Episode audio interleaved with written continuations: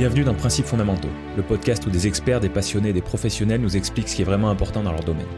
Si tu veux savoir sur quoi t'appuyer pour faire les bons choix et ne plus être perdu, tu es au bon endroit.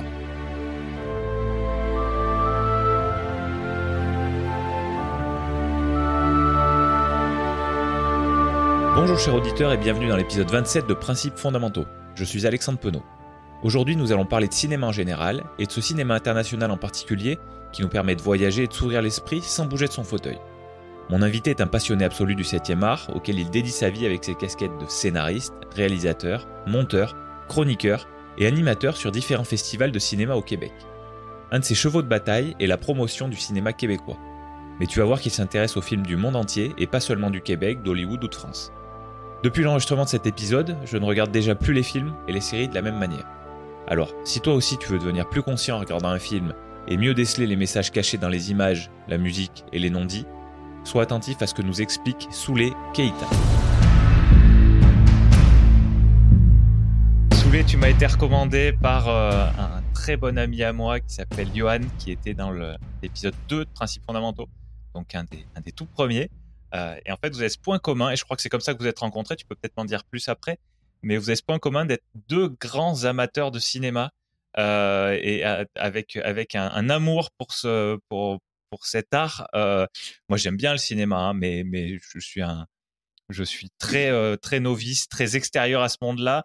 Lui est lui est un gros amateur, mais je pense pas qu'il baigne de la même manière que toi. Et toi, par contre, on a déjà un peu parlé. Toi, tu es vraiment à fond dedans. Est-ce que tu peux est-ce que tu peux me dire ce qui comment tu t'es retrouvé dans ce milieu-là du cinéma? Qu'est-ce qui t'a attiré au début? Ok. Bah, en fait, c'est depuis euh, tout petit. Euh, tout petit. Euh, bah, de toute façon, on a tous cet épisode-là de on se cache euh, parce que nos parents nous disent d'aller se coucher, mais on se cache derrière, euh, on se cache derrière la porte pour voir la fin du film, etc. Mais donc ouais, non, c'est c'est vraiment, je sais pas, j'avais cet amour-là, même pour les arts en général, parce que j'ai fait aussi du théâtre. Mais euh, le cinéma, c'était aussi l'idée de, pour moi, de partir à l'aventure, de, de l'espace de deux heures, l'espace d'une heure trente, de, de découvrir des, de rencontrer, de rencontrer des, des histoires, de rencontrer des personnages euh, et, euh, et même à un moment donné, c'était ça, hein, vu qu'on avait beaucoup de doublage en France, j'étais là à dire ah oui, mais lui c'était la voix de Will Smith, euh, donc il fait aussi cet acteur-là, Denzel Washington, oh, Bruce Willis, c'est la même voix. Et du coup, c'est ça, c'est que euh, mon cerveau retenait tout, ouais. retenait tout, et euh, et, euh, et donc moi non, j'avais j'avais cette envie de faire ça depuis depuis vraiment longtemps. Même mon sujet euh, en troisième, euh, donc on, on, nous demandait de faire un rapport de stage, etc. Et je crois que j'avais fait, moi, c'était sur euh, le métier d'acteur, le métier d'acteur de cinéma.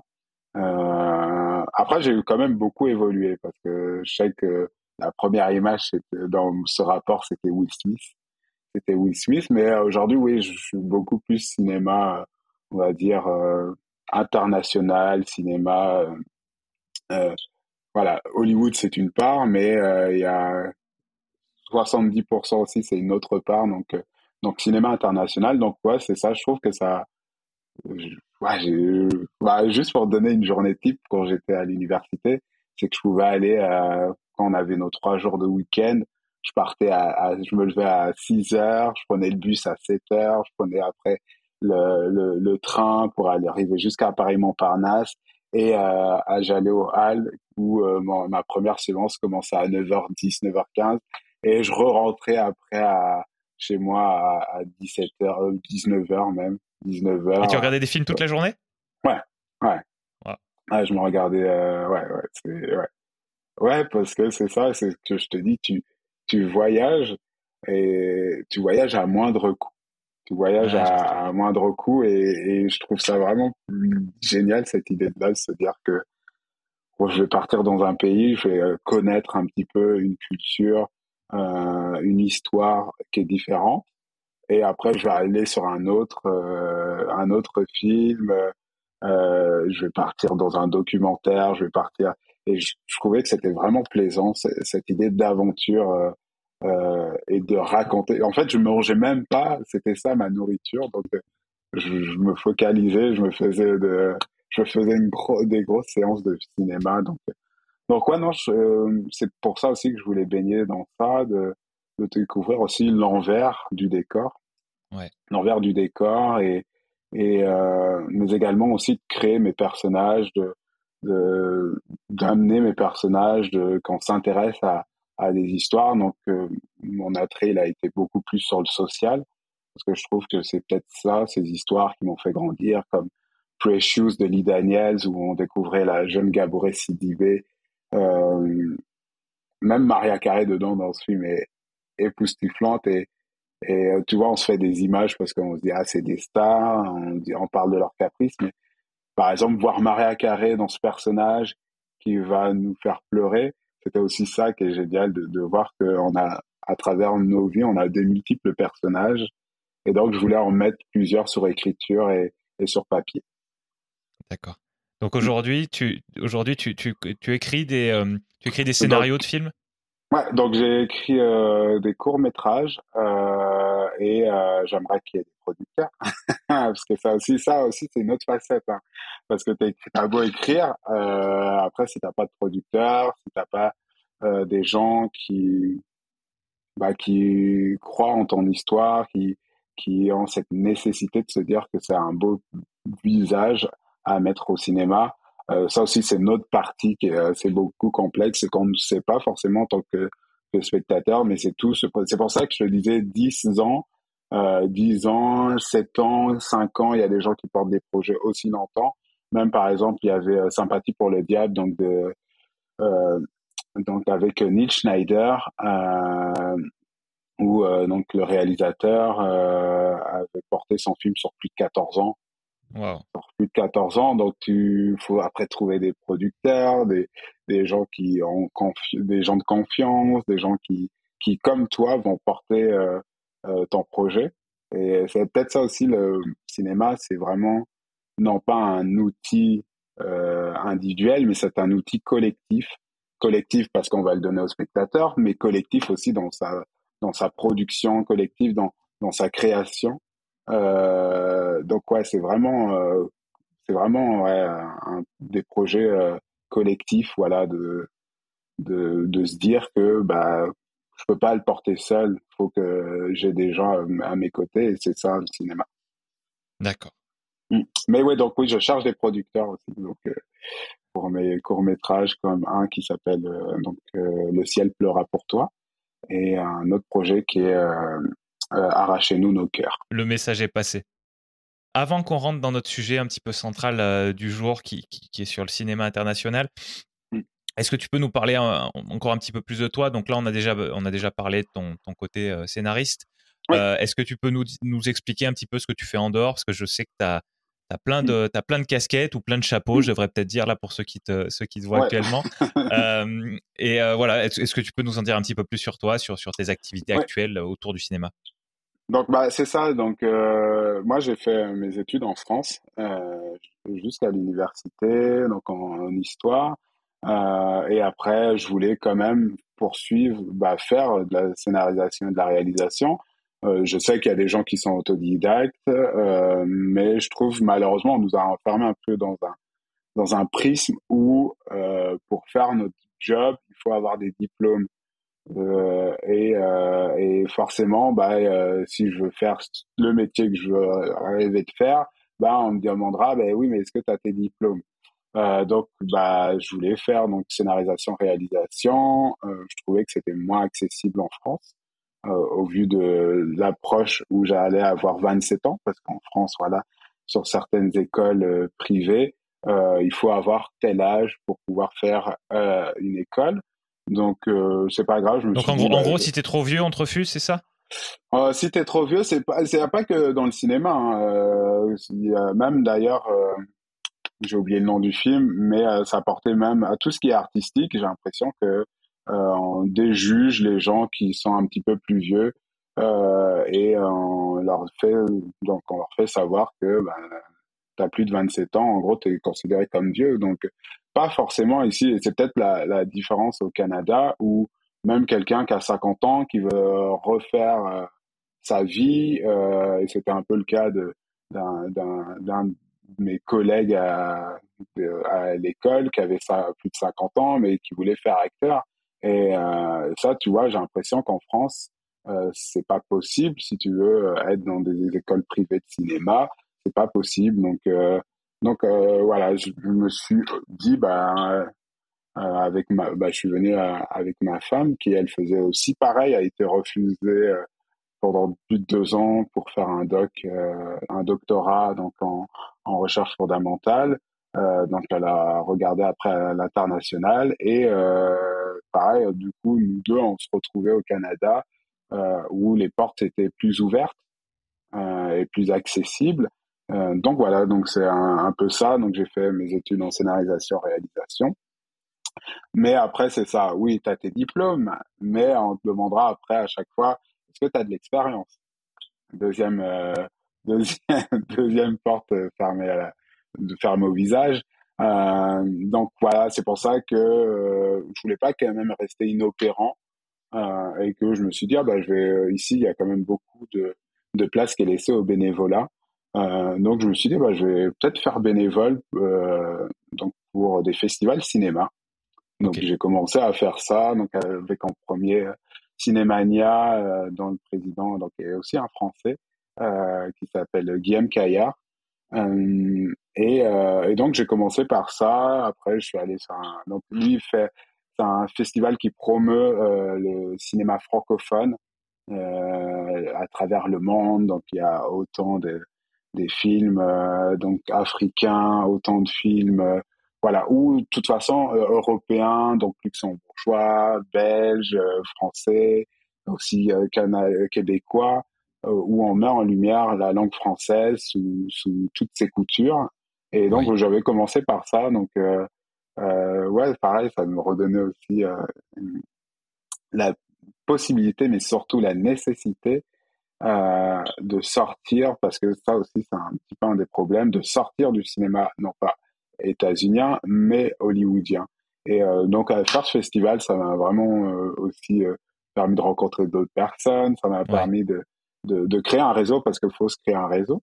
Euh, et euh, donc voilà, après je me suis dit bah, je vais faire d'autres festivals. Donc j'ai fait festival après euh, Regard, donc un des plus grands festivals de, de court métrage. D'ailleurs, avec même une porte ouverte euh, sur les Oscars. Ils ont, ils ont lieu où ces, ces festivals-là, les deux que tu as cités? Alors Cinémania, c'est à Montréal. Euh, donc euh, c'est un festival qui a fêté sa 27e année. Ah ouais. Le festival Regard, euh, donc c'est un festival de court métrage au Saguenay, donc euh, Saguenay Lac Saint-Jean, euh, et euh, qui a 26 ans, 26 ans. Donc c'est quand même des, des, des, des, festivals bien établis. Après, je me suis lancé aussi à faire donc FCMS, Festival Cinéma du Monde de Sherbrooke. Euh, donc lui qui euh, voilà veut ouvrir les portes euh, et euh, donc on peut avoir du cinéma iranien comme Jafar Panahi, euh, on peut avoir du, du Kurosawa, donc voilà qui est quand même un festival voilà ouvert sur l'international pour amener notamment bah, les Cherbrouquois mais aussi les Québécois qui voudraient venir à ce festival à, à voir à sortir de à sortir des, des, des sentiers euh, imposés euh, où on nous dit ah bah faut voir du populaire etc faut voir du hollywoodien. Et donc voilà. Donc euh, j'ai fait ça et ensuite bah, j'ai commencé à avoir aussi mes premiers contrats.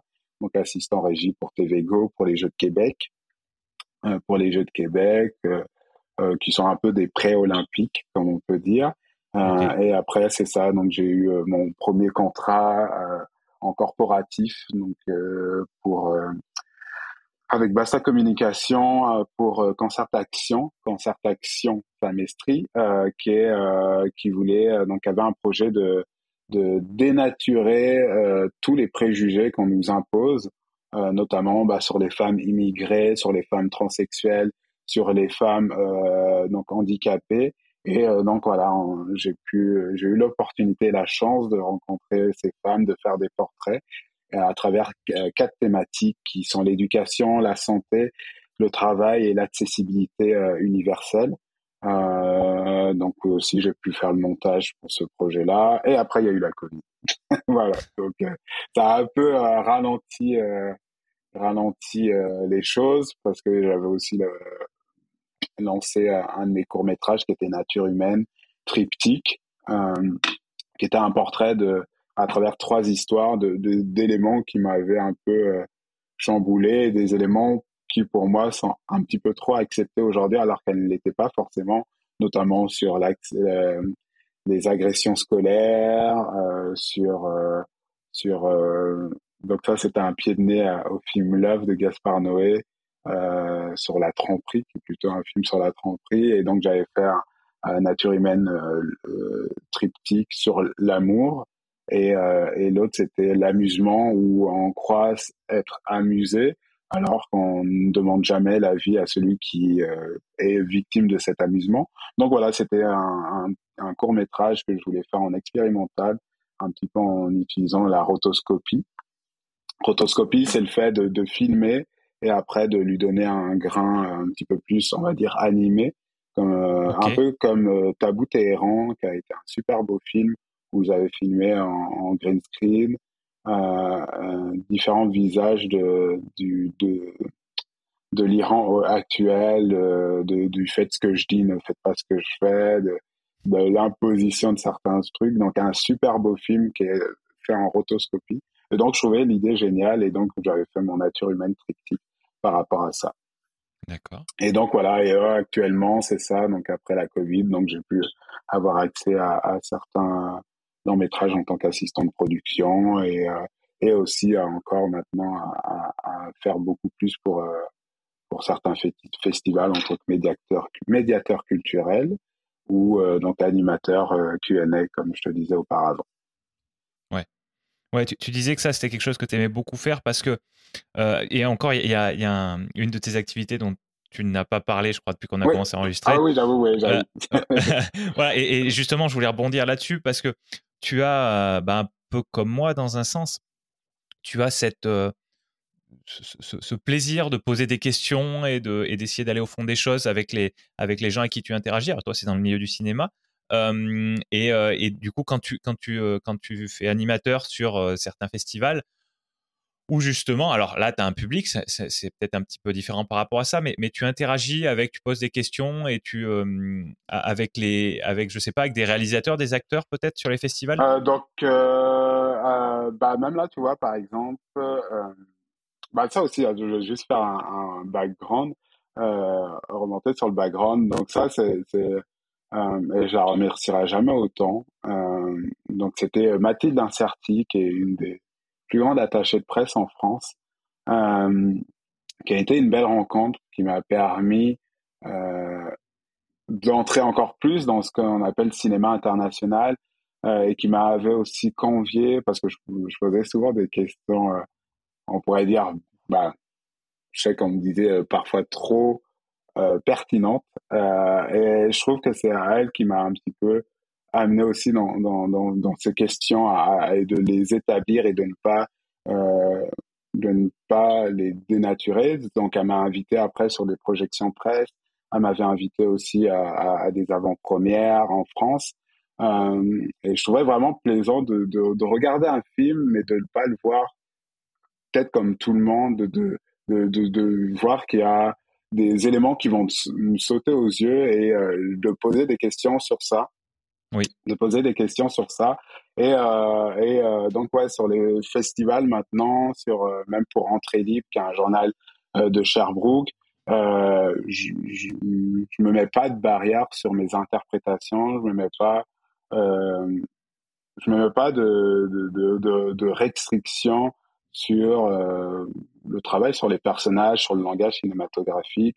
Euh, je, je suis pas dans l'idée que je veux du people. Moi, je veux du, du, du personnage. Je veux du langage cinématographique. Euh, donc c'est ça, sur ça que j'ai envie de pousser les lecteurs, mais également les spectateurs, de se dire ah, mais tiens, j'avais pas vu ça comme ça, euh, et se dire ah, mais pourquoi il a pensé à ça? Et pourquoi il a amené dans son film? Parce que comme on dit au cinéma, chaque plan amène une situation qui va faire avancer le récit. Et, mm. euh, et je trouve que c'est toujours le, parfois en tant que bah, quand on regarde certains, quand on va lire certains articles, parfois je trouve que ça manque un peu, donc c'est pour ça que j'avais envie de faire ça. Donc c'est dans un festival cinéma du monde de Sherbrooke où j'ai rencontré une, une, une, bah, une, dame qui travaillait pour Entrée Livre, avec qui on avait fait une super entrevue. Bah, c'est elle qui me posait des questions aussi cette fois-ci. Et on avait fait une entrevue et euh, ça s'était bien passé.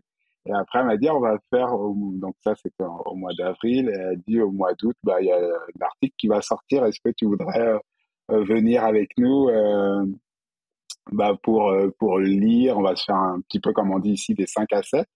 Euh, des 5 à 7 et on voudrait te convier. en fait, c'était un, pas un traqueur parce que je trouve ça vraiment plaisant, mais en gros, c'était pour me demander ce jour-là, donc euh, quand on a fait le 5 à 7, est-ce que ça te tenterait de, de, de, parler de cinéma, de rencontrer les équipes euh, de films euh, au Québec et, et de parler de leurs films, et, etc. Donc vous, j'ai dit ouais, moi ça me dérange pas parce que j'aime ça, j'aime j'aime pousser, j'aime challenger, j'aime challenger en fait les les gens qui ont créé un film parce que c'est toujours bien de se entendre dire des des questions, mais pourquoi tu as choisi, par exemple, de nous faire un triptyque euh, sur euh, des lignes discontinues sur la route, alors que ton film nous parle de l'amitié? Est-ce que tu soulignes déjà, déjà l'idée qu'il y a des zones d'ombre dans nos amitiés? Et donc, voilà, des questions comme ça. Euh, et, et, et, ouais, non, ça me plaisait énormément de, ça me plaît toujours, hein, euh, d'aller de, chercher ça et, et que ce soit même par rapport à une affiche, que ce soit mais pourquoi tu as choisi cette affiche? Par exemple, là, il y a un film, une révision euh, où on a les livres et au-dessus, on a une pomme. Une pomme euh, et euh, la pomme et la mèche de, la pomme, en fait, c'est une mèche euh, d'un bâton de dynamite et c'est ça. Est-ce que le savoir peut aussi détruire euh, toutes nos connaissances et et notamment nos, nos, nos, croyances. Et on parle de croyances dans ce film. Donc, tu vois, moi, j'ai vu cette affiche, j'ai dit, ah, elle est géniale, franchement, j'ai envie de poser. Et du coup, j'ai posé une question donc à, à, Catherine Teria et à ces deux acteurs qui étaient euh, donc Nour Belkeria et, et, Pascal Robitaille, qui d'ailleurs, euh, je les félicite parce que sont nommés euh, euh dans les Galas Iris, qui est un petit peu un, César, comme les Césars ici, et, et, qui sont tous les deux nommés dans leur catégorie euh, meilleure interprétation masculine ou meilleure interprétation féminine. Comment ils réagissent euh, les, bon, on va dire les réalisateurs, parce que je suppose que c'est plus souvent à eux que tu t'adresses, ou, ou peut-être aux scénaristes, j'en sais rien si c'est pas la même personne. C'est rare. C'est pour ça que je trouve ça aussi, c'est un peu euh, dommage, parce que moi, j'avoue que le cinéma, c'est un travail d'équipe. Et oui, je sais que j'aime bien poser mes questions au réalisateur, à la réalisatrice, aux acteurs ou actrices, mais j'aime bien aussi me dire que, euh, bah, par exemple, euh, la musique, on parle pas tant de la musique, alors que c'est quand même, comme on dit, un, un personnage d'un film. Donc, euh, comment ils réagissent? Bah, tu vois, par exemple, c'était bah, c'était Nour Belkeria qui me dit, parce qu'on avait fait déjà deux, euh, c'était la deuxième entrevue, euh, on avait fait Antigone, donc de Sophie de Raspe, hein, donc avec avec euh, Naïma Ricci et euh, Antoine Desrochers. Moi, je te dirais plein de noms, en fait, bah, c'est du coup euh, des, jeunes acteurs québécois. Et, là, on se trouve, bah, Nour, j'ai revoyé donc, sur une révision de Catherine Terrien. Et, c'est ça, donc ça faisait deux ans quand Tigone était sorti. Et elle a dit, ah bah lui, à chaque fois, il nous challenge, j'ai l'impression de passer un examen.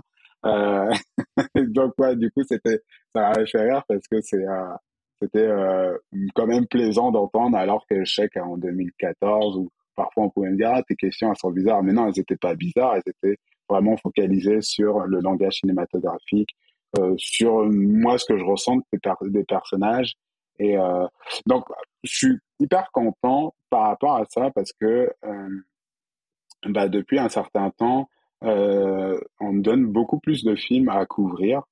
Euh, j'ai beaucoup plus de distributeurs qui qui, bah, qui m'envoient leurs films euh, et qui voudraient que que, que l'on parle de, de ça, euh, donc parle de leurs films, qu'on fasse aussi bah, des vraies entrevues, pas juste de savoir euh, si c'était bien le tournage ou mais vraiment des questions sur les personnages, sur le langage cinématographique, sur moi, mes interprétations, est-ce que je vais dans le bon sens?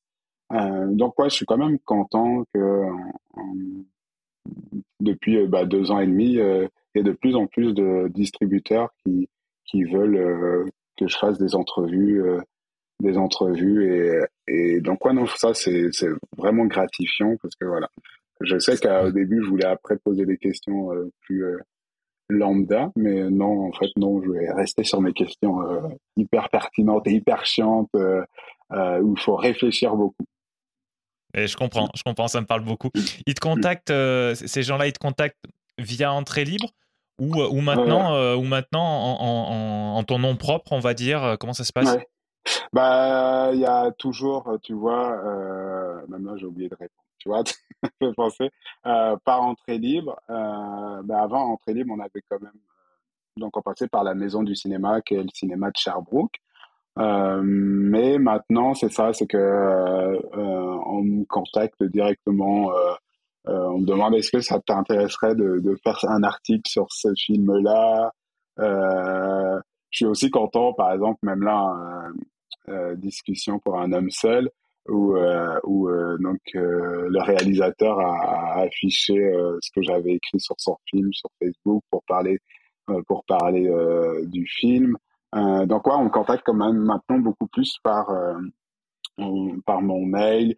Je sais que j'avais même reçu l'ONF, donc qui est un, l'ONF qui, est, qui a beaucoup fait de documentaires à l'époque des de Pierre Perrault, de, de Michel Brault, qui, qui sont des, des monstres, ben, des monstres du cinéma euh, québécois qui ont instauré euh, une patte qu'on appelle euh, le cinéma direct, qui est une forme de, de pas une forme, pour me lancer le cinéma direct, qui est un genre cinématographique où on n'est plus dans un documentaire. en fait, on casse, on casse un petit peu vraiment les, les barrières entre l'interviewé et, et, euh, et euh, donc le, le, le, réalisateur. Par exemple, je te donnerai juste euh, pour la suite du monde, il faut regarder la trilogie de, de Pierre Perrault qui parlait notamment des habitants de l'île aux Coudres. Et on est dans cette famille sur trois films. On est sur, dans cette famille qui a un épisode où, où on va aller voir aussi retourner en France sur la terre de leurs ancêtres à La Rochelle.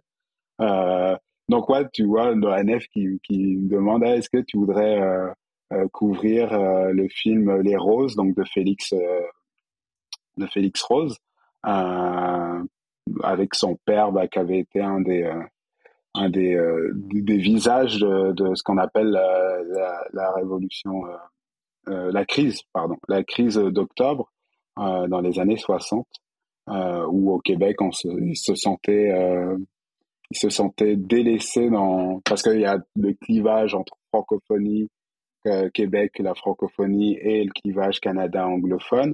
Et euh, il se sentait en quelque sorte délaissé et il y a une crise d'octobre qui va qui va avoir une importante une importance assez considérable au Québec. Euh, et donc voilà quand l'ONF me demande ah est-ce que tu veux voir le film et est-ce que tu voudrais interviewer Félix et et après faire un article euh, ouais, bah oui, bah ouais, non, parce que c'est franchement euh, gratifiant. Même là, je sais qu'on avait demandé pour la coop de ma mère, euh, de Eve Lamont, qui est un super, qui parle de, des coopératives, des, de, des coopératives où justement on a des gens bah, avec des moyens assez bas, mais qui vivent dans des coopératives et, et qui essayent, bah, voilà, de de recréer une société euh, à même euh, à même qui, qui est génial qui est, qui est touchant qui est...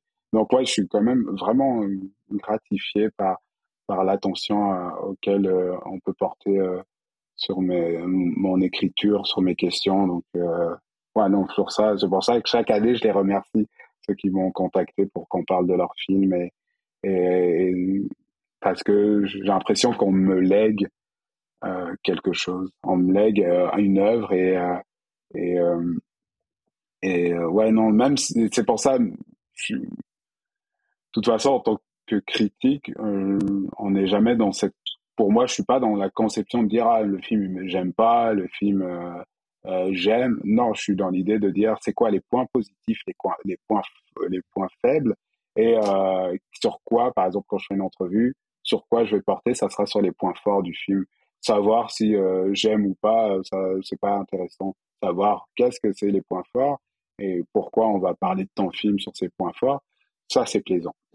Mmh, d'accord. Est-ce que tu peux nous parler d'un terme que tu as employé plusieurs fois, euh, langage cinématographique? Qu'est-ce que ça inclut pour des gens qui, comme moi, n'y connaissent rien mmh. du tout euh, au sujet? Est-ce que tu peux développer un petit peu là-dessus? Mmh. Euh, Quand on parle cinéma, on appelle les trois écritures. Les trois écritures, c'est la scénarisation, la réalisation et le montage trois écritures où justement s'opère, donc euh, c'est totalement établi, le scénario c'est de l'écriture, mais après pour la réalisation c'est comment je vais porter cette écriture et cette, ce scénario en visuel.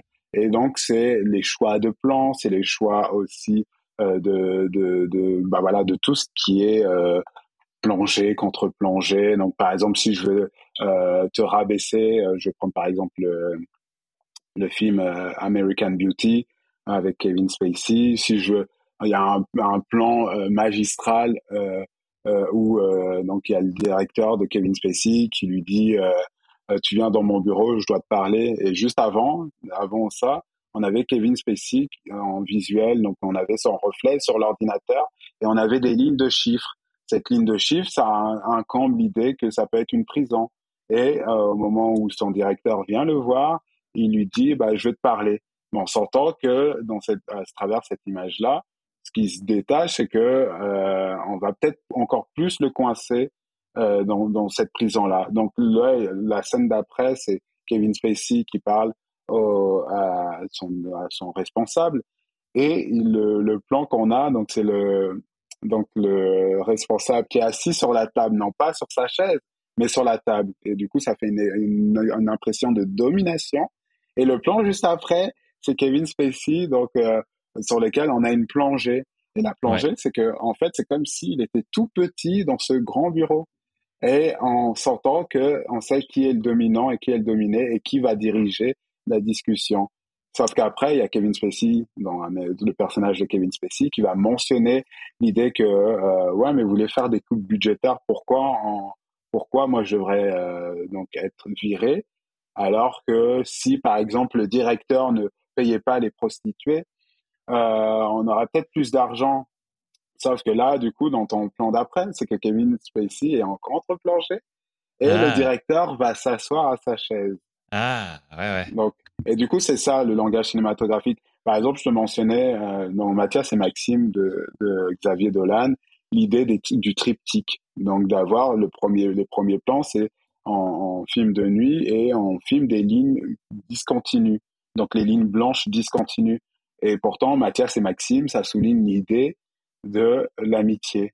Et euh, justement, moi, ma question euh, que j'avais posée à Xavier Dolan, c'était est-ce que ça souligne les zones d'ombre? Est-ce que ça souligne des non-dits qui existent dans, dans ce que l'on appelle euh, voilà l'idée même d'amitié euh, où voilà tu inaugures que euh, c'est des liens forts, c'est des gens qui se connaissent depuis longtemps, euh, quand, quand voilà, quand ont vécu tout et, et mais est-ce qu'il y a des zones d'ombre? Et donc voilà, ça c'est une question que j'avais posée. Tu te rappelles de sa réponse? Euh, Donc pour les non-dits, il m'a dit non, mais il voulait souligner que l'amitié, ça prend parfois des routes sinueuses, ça prend parfois euh, des trajectoires que, auxquelles on ne s'attend pas et que pour lui, l'idée de filmer ça, c'était un petit peu inaugurer euh, cette, cette relation-là. Il y avait un autre, euh, un autre point où il était hyper content, que j'avais souligné, c'était en fait ce qu'on appelle le... Quand tu, par exemple, là, je vais te filmer, je vais euh, avoir envie de, de, que le spectateur plonge dans ta vision, donc je vais faire un zoom. Et ce que euh, Xavier Dolan, je trouvais ça, j'ai vu ça au cinéma, j'ai dit non, hey, c'est violent. Mais parce qu'il faisait un double zoom, donc il y a un double impact. En gros, tu peux zoomer, donc on va zoomer, mais avec le double zoom, ça fait comme si ça fait tac tac. En gros, c'est comme si je me rapproche de toi et je rapproche ma caméra, mais avec un deux fois. Et à l'œil nu, avec une pause au milieu ou pas? Non, pas de pause. Ça fait vraiment, ça fait tac tac. Donc en gros, je zoome, bam bam, et je trouvais, moi, je me suis dit, mais c'est hyper violent. Et pourtant, il me montre des gens qui sont amis depuis longtemps et qui sont en train de se parler comme, comme si tout allait bien. Et pourtant, lui, dans son langage cinématographique, il, incorpore qu'il y a une, une violence euh, sous-jacente. Et ce que je lui posais, je lui dis, eh ben, euh, Xavier, euh, vous nous montrez des, des, liens forts, des amitiés puissantes, et pourtant, dans votre langage cinématographique, vous nous instaurez une certaine violence qui existe dans, dans, ces, dans ces dialogues. Euh, pourquoi? Mais pourquoi ce choix-là? Et, euh, et, du coup, il était hyper content. Et pour lui, ce qu'il voulait dire avec ce, ce langage cinématographique, c'était l'idée de dire que euh, oui, c'est hyper violent.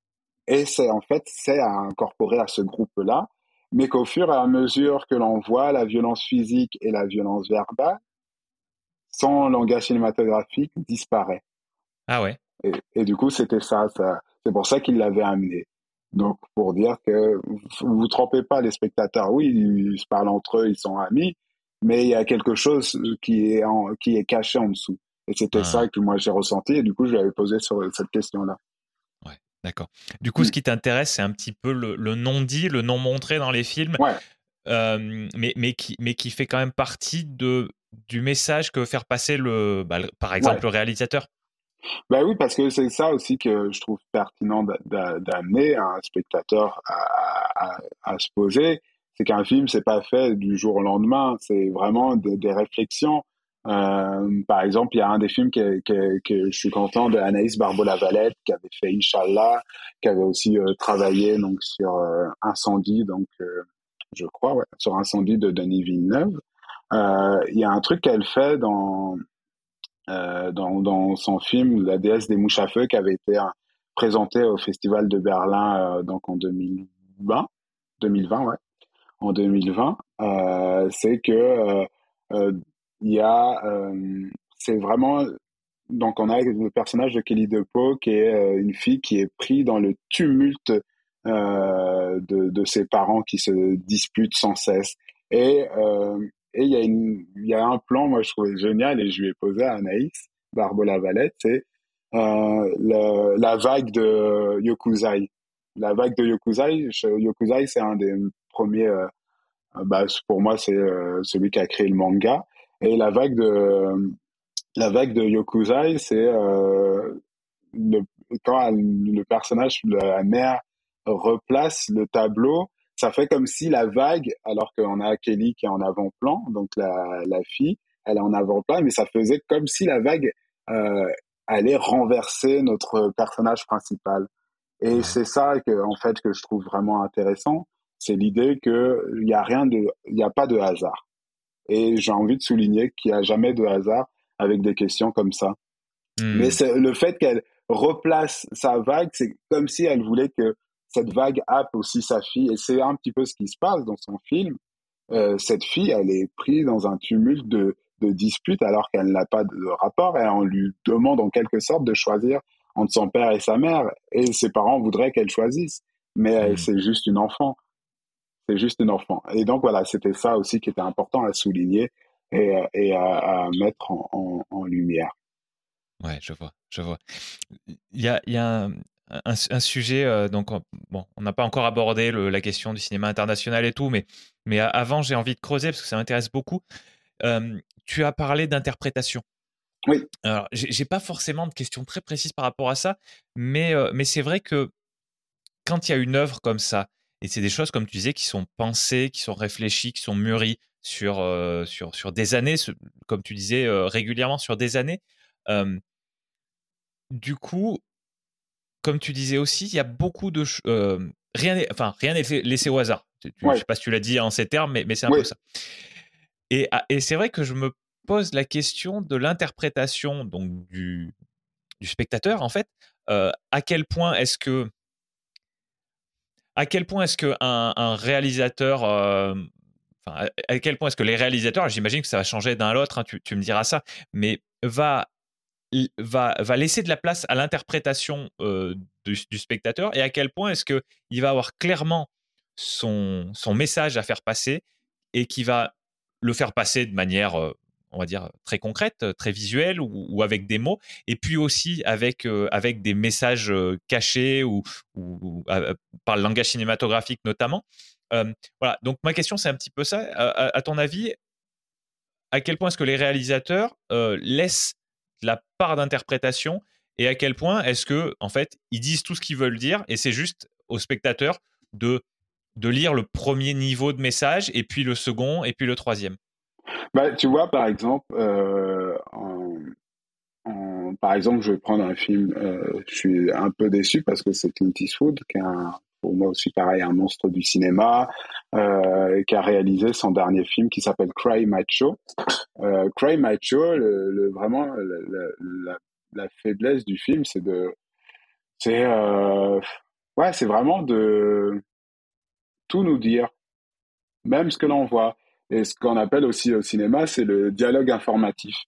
Moi, je trouve, et c'est pour ça que je suis content quand les réalisatrices, réalisateurs nous laissent la possibilité d'interpréter, c'est qu'ils ont confiance aux spectateurs. Quand on te donne tout ce que tu as à voir, c'est qu'il y a un problème. C'est qu'on considère, et moi je le vois comme ça, mais on considère que notre public n'est pas assez élevé intellectuellement. Moi, j'ai confiance en l'être humain et en son niveau pour interpréter. J'ai confiance euh, en son intelligence.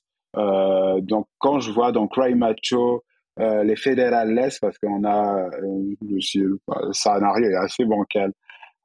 Donc c'est un, un monsieur qui a 60 ans qui dit à Clint Eastwood qui a 90 ans de faire un road trip au Mexique pour aller chercher son fils. Déjà ça, hmm.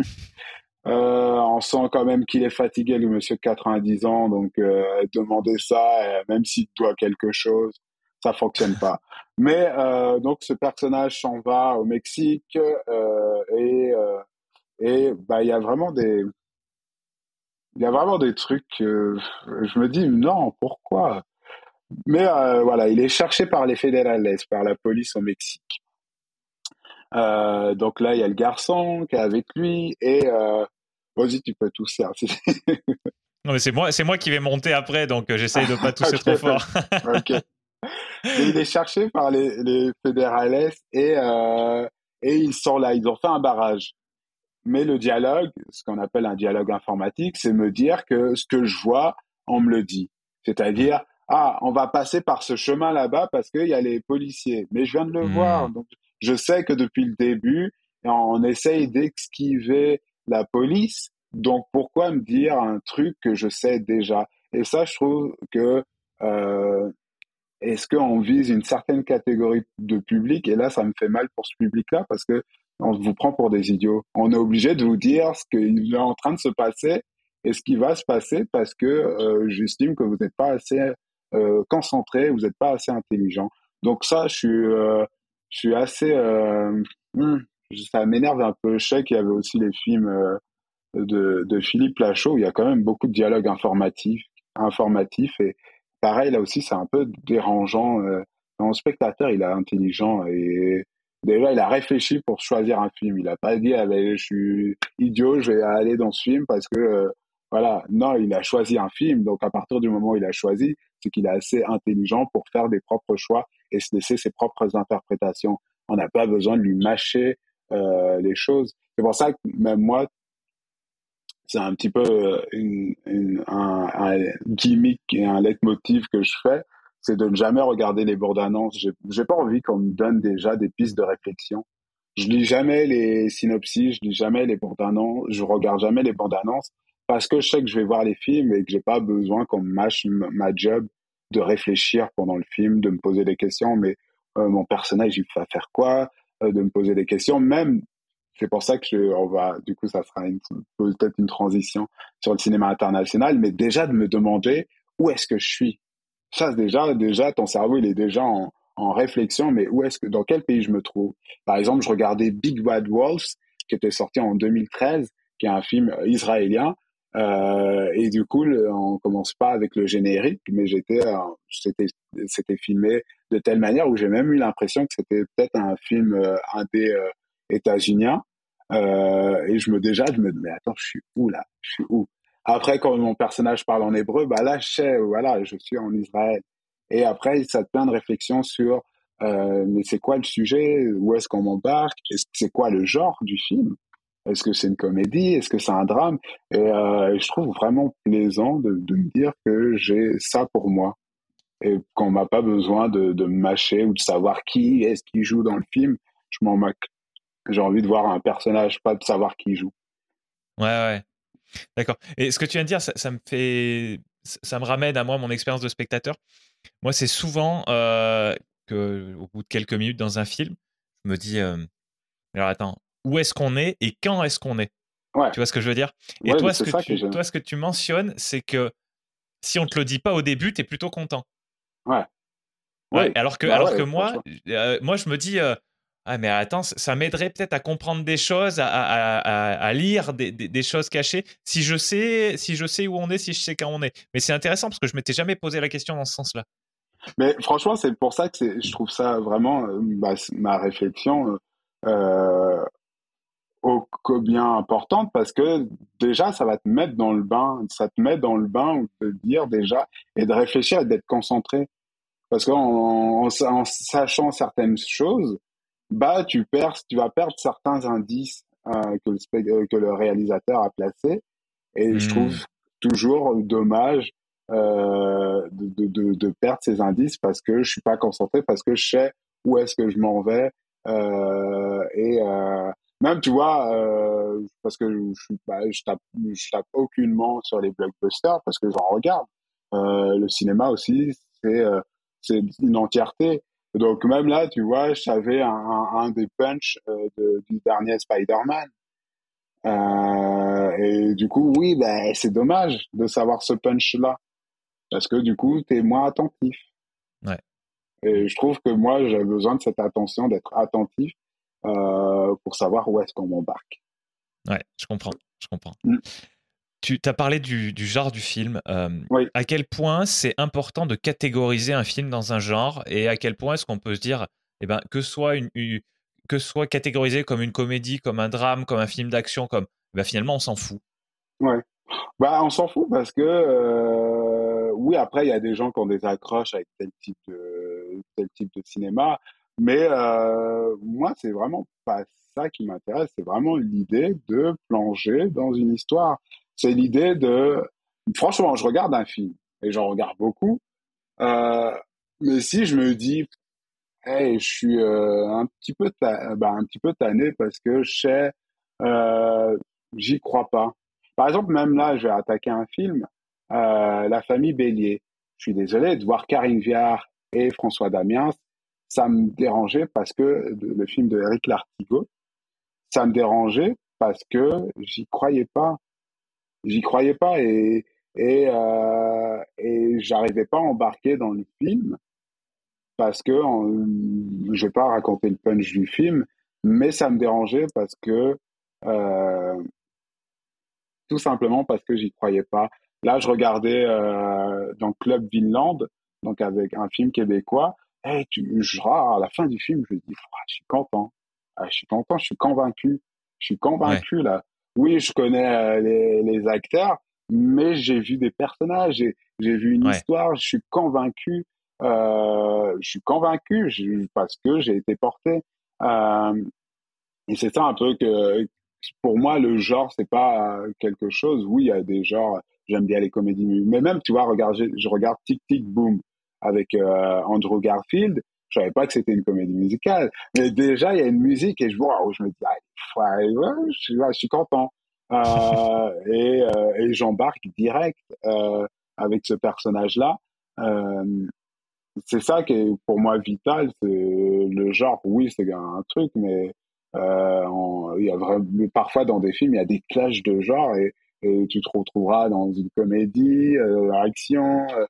Par exemple, je vais prendre Souterrain euh, de Sophie Dupuis, donc euh, qui est un film euh, sur les gens de la mine, donc au Val d'Or. et tu vois, j'embarque aussi dans l'idée, ah, attends, on est dans un drame, on est dans un film, un, une sorte de thriller, il y a du suspense.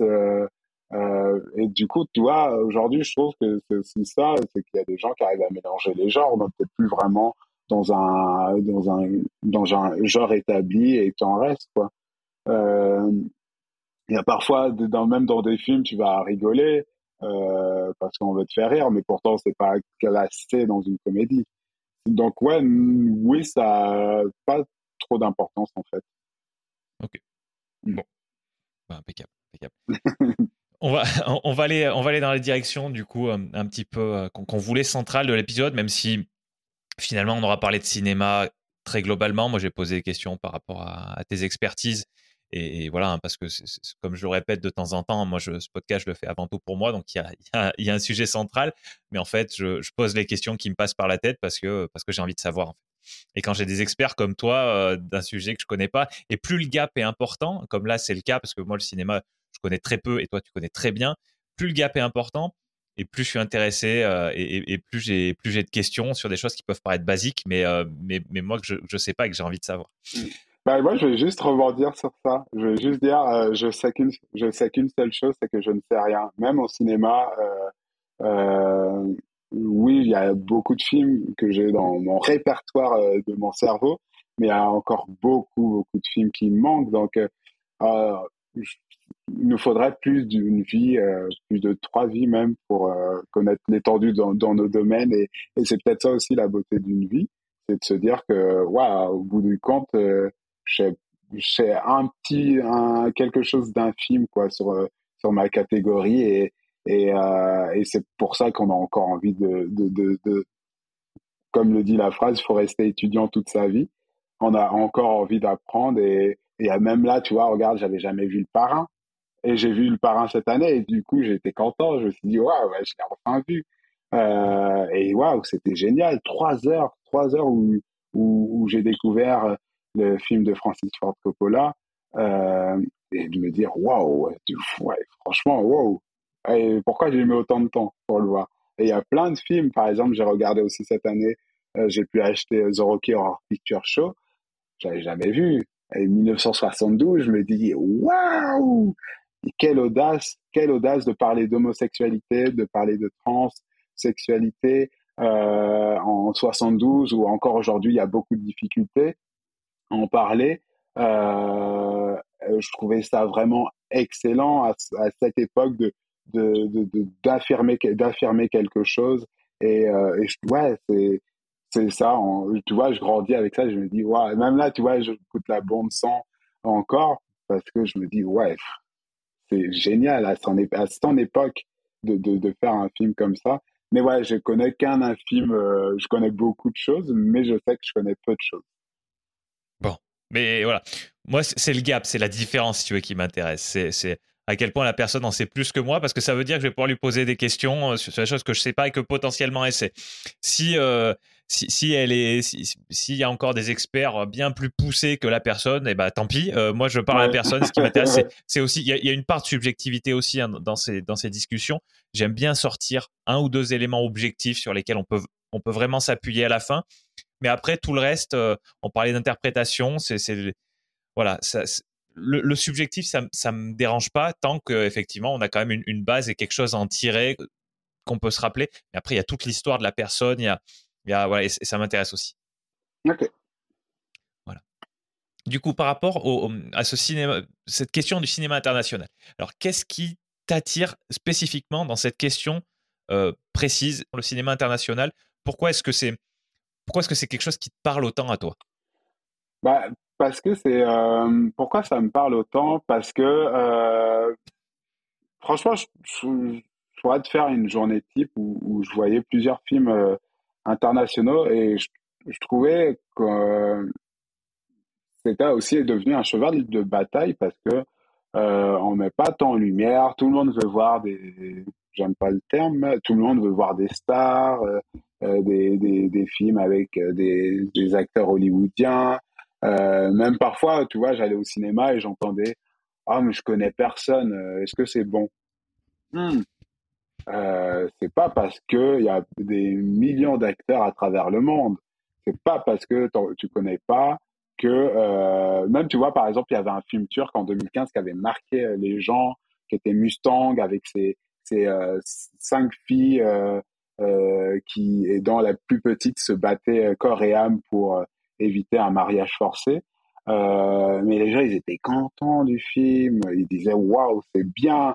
Et pourtant, tu vois, il n'y a pas de, il a pas Nicole Kidman, il n'y a pas, euh, il a pas Angelina Jolie. Mais pourtant, tu as bien aimé le film. Donc, ça est devenu aussi un cheval de bataille de dire que euh, tu peux grandir aussi euh, internationalement, cinématographiquement, euh, internationalement, parce que euh, tu vas découvrir des films, tu vas découvrir des, des histoires, tu vas découvrir aussi des luttes pour lesquelles, par exemple, moi j'ai découvert Jafar Panahi, où on a un cinéma qui qui qui qui critique un petit peu le, ce qui peut se passer en, en, en Iran, euh, même son taxi Téhéran, il a fait, euh, il a tout filmé dans son taxi. Déjà, l'idée elle est géniale. Il a tout filmé dans son taxi.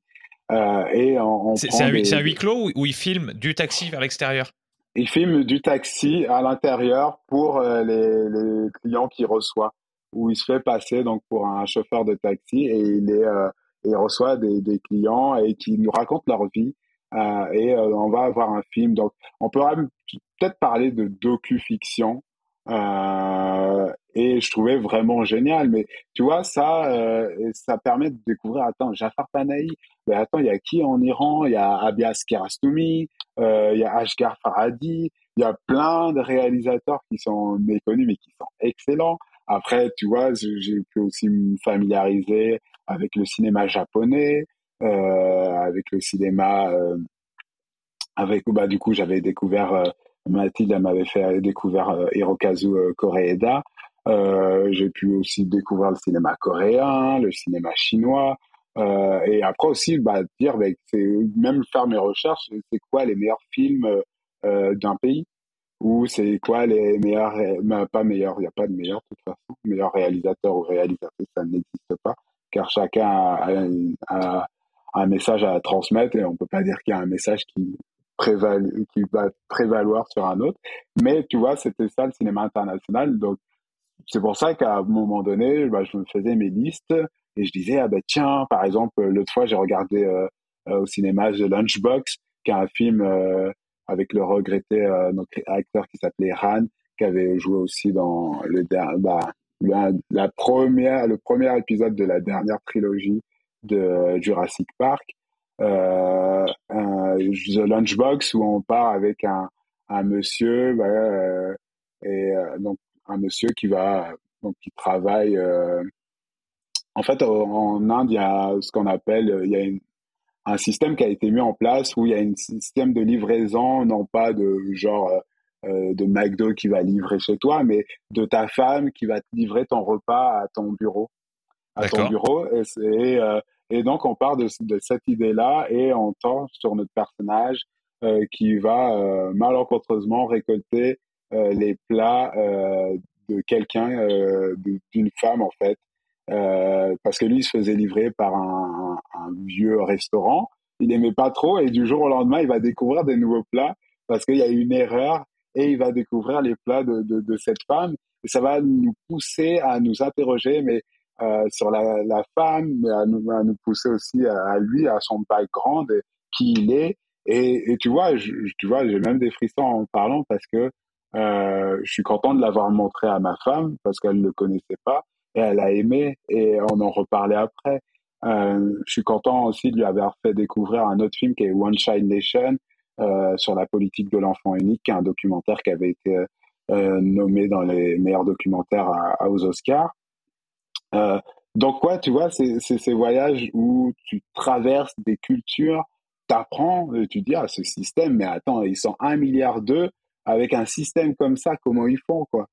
Euh, Comment ils font pour euh, que le, le plat il arrive non pas à 30 minutes plus tard, mais à l'heure. Donc tu vois, c'est tout des, des, des, questionnements où, où tu dis à travers ah ouais ah, c'est génial. Euh, Pelo Malo, tu vois par exemple euh, un film vénézuélien où où euh, on a euh, euh, ce personnage, ce jeune garçon qui aime se coiffer, mais on, considère que pour se coiffer, il faut être une fille. Donc on, casse un petit peu ça à travers ce film. Et, et, on est aussi dans l'idée de, de, cette mère monoparentale qui, a, qui, qui voudrait que ce garçon soit l'homme de la maison, euh, alors que non, peut-être qu'il veut juste faire de la coiffure, mais on est on est vraiment rétrograde par rapport à, certaines pensées. Et, et, donc, tu vois, ça, c'est génial de, de, de, de sortir ton film, de dire waouh, j'ai pris une claque. Mais c'est pas parce que j'ai pris une claque parce que mon film il est d'Hollywood ou j'ai pris une claque parce que c'est mon film il est français. Non, j'ai pris une claque parce qu'il vient du Venezuela et, euh, et j'ai vu des, personnages que, je ne connaissais pas et j'ai appris à les connaître pendant une heure trente, deux heures. Donc ouais, non, c'est ça euh, qui, est juste génial quand on parle de cinéma international. Euh, même, tu vois, en France, j'ai pu découvrir le cinéma québécois avec Monsieur Lazare, avec euh, euh, de Philippe Palardo, avec euh, le démantèlement de Sébastien Pilote, avec Starbuck de, Ken Scott, où tout le monde a aimé le film quand il est sorti en 2010, de ce monsieur qui a fait don de son sperme, mais vu que c'était le seul, en fait, il y a eu une pénurie et c'était le seul, en fait, à donner, du coup, à 20 ans plus tard, il se retrouve avec plus de 400, 500 enfants avec euh, voilà qui veulent connaître c'est qui c'est qui leur père biologique. Euh, euh, donc ouais tu vois c'est ce genre de film euh, malheureusement on avait eu un vieux remake après de avec José Garcia qui s'appelle Fonzie euh, et où il y, a un truc qui m'avait choqué j'étais à UGC Halles je vois l'affiche de Fonzie et on dit la, une des meilleures une des comédies euh, on n'avait jamais ri depuis dix ans et j'ai dit, Starbucks est sorti l'année dernière. Et pourtant, il est sorti en France. Donc, comment on peut me dire que le journal peut me dire, euh, on n'avait jamais ri depuis dix ans, autant ri depuis dix ans. Ouais. c'était blessant. Mais voilà, tu vois, ça aussi, c'est pour aussi contrecarrer ça. Non, il y a Starbucks, l'original. Vous allez rigoler, vous allez aller au Québec avec Patrick Huard, euh, Julie Le Breton, euh, et vous allez découvrir l'histoire de Starbucks. Donc ouais, non, c'était vraiment vraiment ça qui était euh, intéressant, de même d'aller au Québec alors que j'étais même pas, je ne pensais même pas aller au Québec déjà, tu vois. Euh, mais tu vois, découvrir le cinéma québécois, de découvrir aussi, par exemple, euh, Gabriel de Louise Archambault, euh, qui est une, et je, lui dirais, ouais, je, je dirais jamais autant à, à Louise Archambault que c'est peut-être elle qui écrit les plus belles histoires d'amour. Euh, bah, là, Gabrielle, c'était une jeune fille donc handicapée mentale, mais qui aimait donc qui aimait un, garçon et et il y avait toute cette connotation que ah bah non ils sont ils sont malades ils peuvent pas aimer.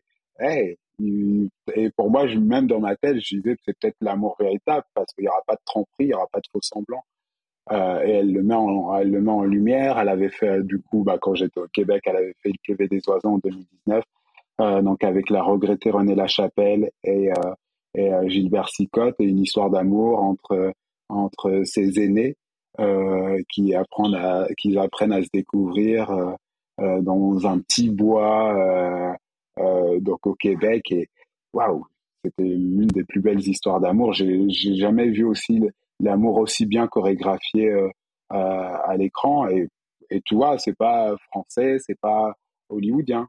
Voilà. C'est ça, le cinéma international, c'est dire, waouh, il y a, y, a, y a, de la création ailleurs. Hein. Il n'y a pas que. Euh, pourtant, on a parfois des mauvais créateurs en France, mais, euh, mais c'est ça. Ouais, ouais. Ouais, tu, tu ça, ça, te fait voyager, ça, ça, te montre, ça te montre autre chose, ça te montre d'autres types de personnes. Et, euh, et c'est ça en fait que tu, que tu retrouves, qui te touche le plus dans ce côté, euh, dans, un cinéma international. Ouais, ah oui. Mais même, tu vois, il y a aussi ça, on ne met jamais la part belle, mais le cinéma euh, euh international euh, indé états-unien, il, y a, des belles trouvailles, il y a, il y a des super grands réalisateurs. Euh, ouais, qui même là, tu vois, euh, j'en parlais encore, c'était Paul Thomas Anderson qui a sorti euh, Licorice Pizza, il avait fait Punch Drunk, Punch Drunk Love, euh, il avait fait The Masters, There Will Be Blood avec Daniel Day-Lewis qui avait été récompensé. Euh, tu vois, c'est et pourtant il y a un truc qui est fascinant dans ce réalisateur, c'est que je me dis, et ces films, tu peux t'ennuyer, tu t'ennuies, mais en fait c'est du très bon ennui. Franchement, je, je, me dis, franchement, l'autre fois, même je disais ça, mais il arrive à, à, à, faire en sorte que on pourrait trouver l'histoire qu'il nous compte, par exemple, de, euh, de The Master où il parle de la scientologie, euh, de, ouais, c'est, attends, ouais, la scientologie, euh, tu pourrais t'ennuyer. Parce qu'on dit souvent que, ah, bah, moi, mon histoire, elle n'est pas intéressante.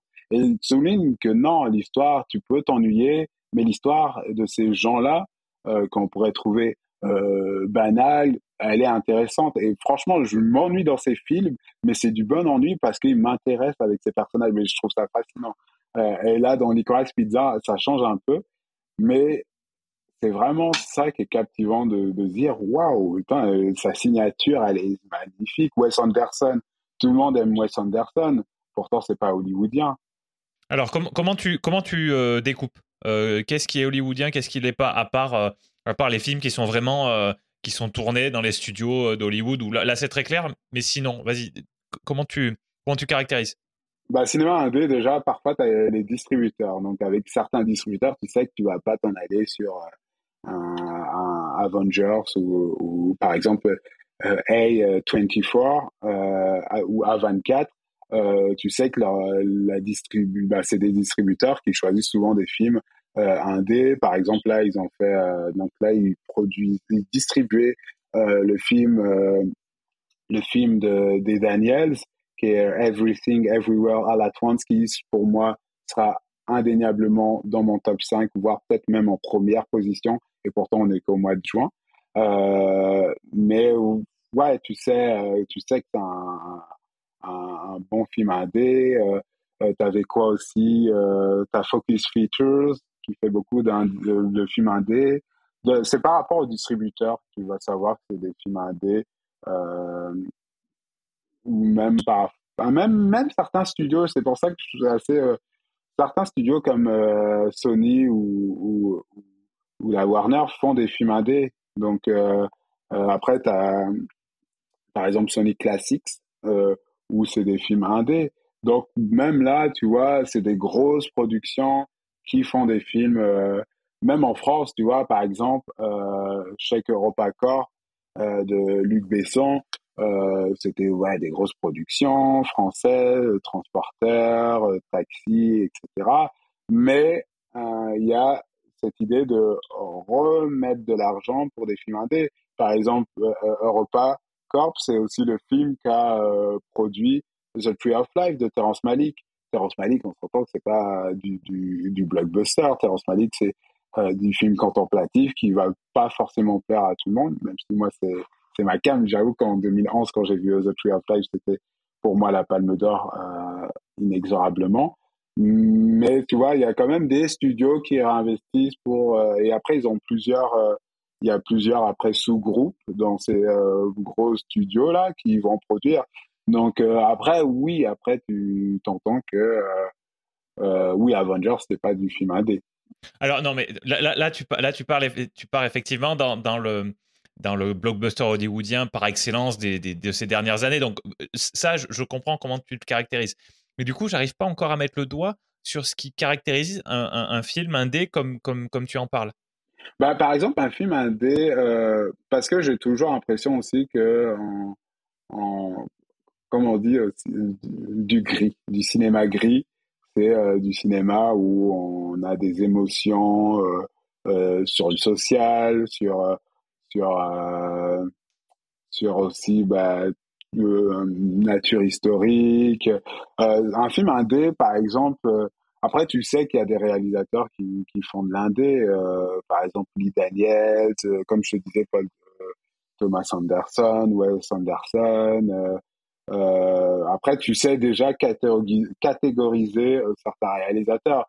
Euh, euh, par exemple, si je te disais Georges Lucas, en fait, c'est par rapport aussi à des réalisateurs que tu te dis, euh, ouais, bah ça, on s'entend que c'est, par exemple, Steven Spielberg, même si, avec l'aide de gros studios, il fait quand même des films qui n'ont pas un but, n'ont pas un but de blockbuster, euh, t'as quand même des. Euh, bah, je pense que c'est par rapport au réalisateur. Moi, tu j'arrive à savoir bah, ça, ça sera un film euh, social, euh, où j'ai l'impression aussi qu'on s'attache moins peut-être à parler de social dans, dans, des, dans des blockbusters ou, ou par exemple là j'avais regardé, j'étais content, un été à Osage County avec avec Ewan McGregor, t'avais Benedict Cumberbatch, mais t'avais surtout Julia Roberts et Meryl Streep euh, euh, qui sont phénoménales dans ce film. Euh, mais on s'entend que c'est un film social où on va parler de famille, on va parler euh, de clivage en génération, les les aînés avec les jeunes. Euh, même l'un des pro, l'un des l'une des critiques que Meryl Streep la mère dit à ses filles, c'est que vous ne savez pas ce que nous on a vécu, nous on n'avait pas d'amour, on recevait pas d'amour, alors arrêtez de vous plaindre, arrêtez de vous plaindre. Et donc on a on a ça, cette idée-là. Mais pour moi, ouais, si je devais peut-être différencier un cinéma indé, euh, par exemple, je pourrais dire euh, un des premiers films où j'avais découvert Elisabeth Olsen qui joue qui joue Wanda dans, dans Marvel, c'est ça? Ouais, Wanda. Moi, j'avais découvert dans, dans le film euh, Martha, merci, Martha, merci, merci, mais Marlène. Donc, c'est quatre prénoms. Martha, c'est ces quatre prénoms. Et euh, c'était sur euh, la, une c'est une fille qui fuit une secte. généralement aussi, tu peux regarder par rapport à un festival. Si tu veux voir des films indépendants, le festival Sundance, créé par Robert Redford en sortant que c'est que du cinéma indépendant. Euh, si là, tu t'entends à regarder des films là-bas, tu sais que c'est euh, tous les films états-uniens qui seront à ce festival-là, c'est des films indés. Euh, c'est des films indés comme... Ah, j'en ai tellement aussi. J'en ai tellement, mais voilà. Au pire, si les gens cherchent du cinéma indé, faut regarder le catalogue du, festival Sundance qui opère beaucoup. Euh, même, tu peux aller aussi. Euh, il y a d'autres festivals qui sont indés, euh, comme. En fait, on va dire, tu en charge du cinéma états-unien indé, regarder les festivals. Festival de Cannes, Festival de Berlin, Festival de Venise, Festival francophone de bah, Festival de Deauville, où on a beaucoup de films des États-Unis.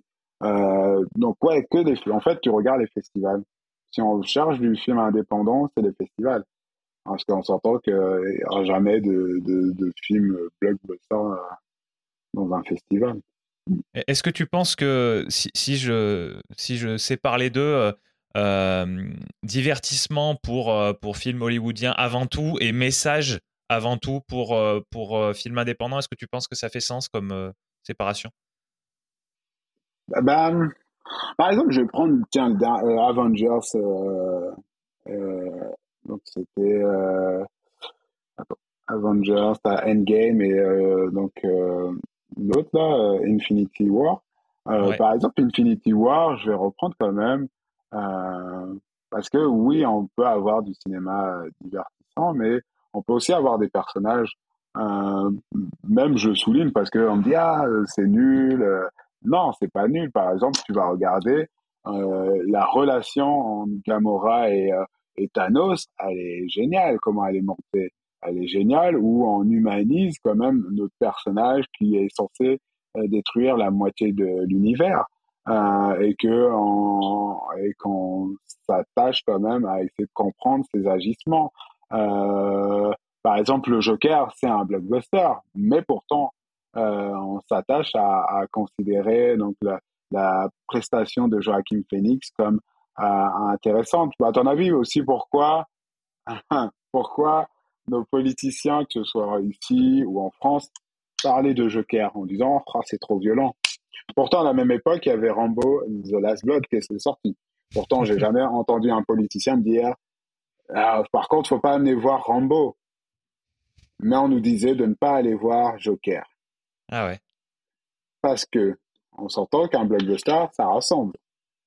Et on s'entend que là, quand le message, c'est pas juste le méchant et le gentil, mais qu'on a un questionnement sur comment on en arrive à ça, et comment le Joker en arrive à ça, qu'elle est en lien à justement l'idée de minorité qui, euh, va ostraciser certaines personnes. Je vais reprendre la phrase de Malcolm X qui disait les médias ont la possibilité de vous faire, et je vais mettre les politiciens, ont la possibilité de vous faire détester les oppressés, de vous faire adorer les oppresseurs.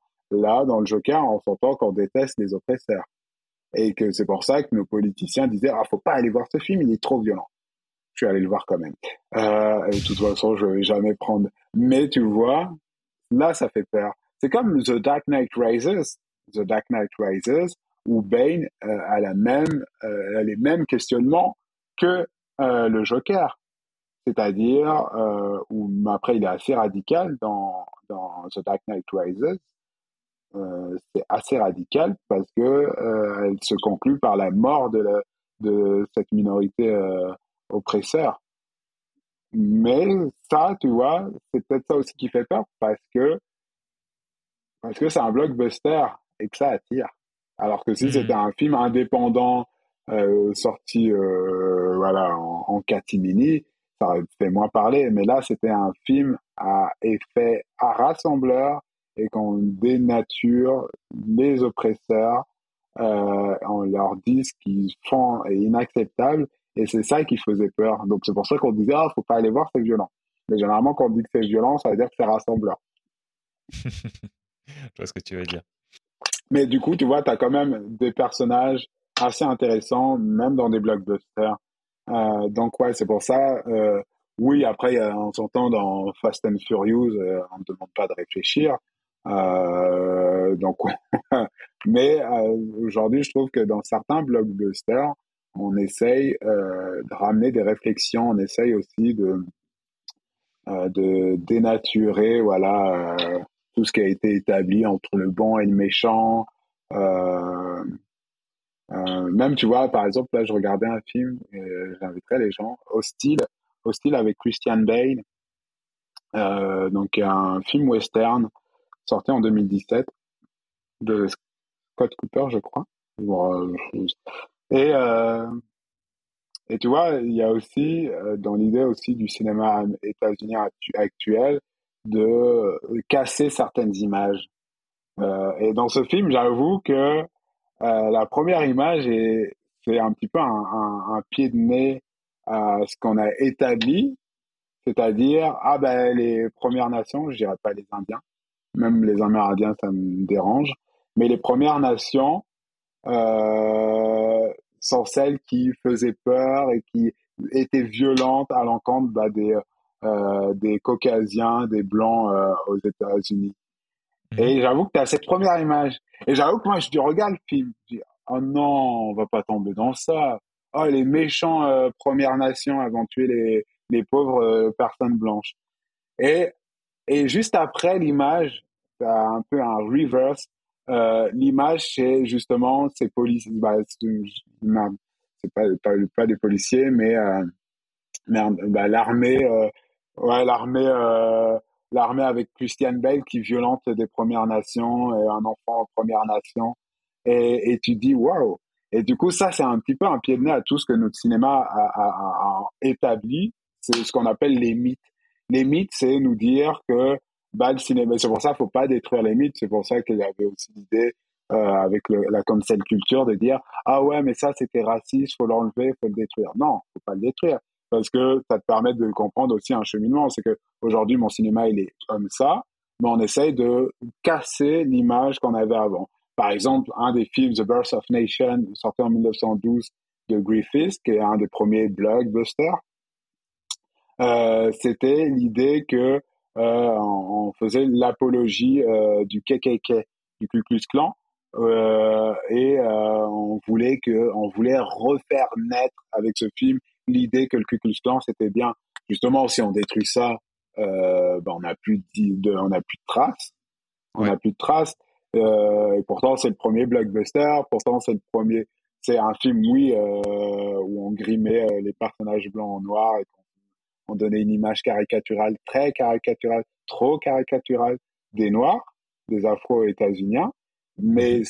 tu vois, on peut pas le détruire parce que justement, on, on se retrouve avec des gens qui nous disent ah mais non ça n'a pas existé. Mais moi au contraire je suis content que ça existe pour me dire même, tu vois, c'était Spike Lee dans The Black Landsman, il utilise des images de The Birth of Nation de 1912. Donc, même, je sais que Spike Lee a des idées très tranchées, pourtant il l'utilise. Et il n'a pas dit, ah bah non, faut gommer, faut effacer. Il l'utilise dans son film. Donc c'est un peu l'idée aussi de dire que non, euh, ça existe et on a besoin de ça pour comprendre notre cheminement. Ouais, c'est très clair.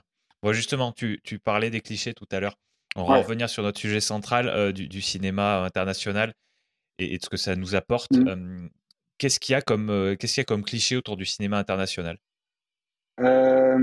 Cliché, euh, même encore actuellement. Hein. Euh, hmm, parfois, quand je regarde des films, j'ai l'impression d'être dans l'inspecteur Harry. avec Clint Eastwood. Avec Clint Eastwood. Ou c'est ça, je te disais, euh, on ne peut pas réduire l'homme à ce qu'il est actuellement et que pour le comprendre, il faut retourner dans son passé.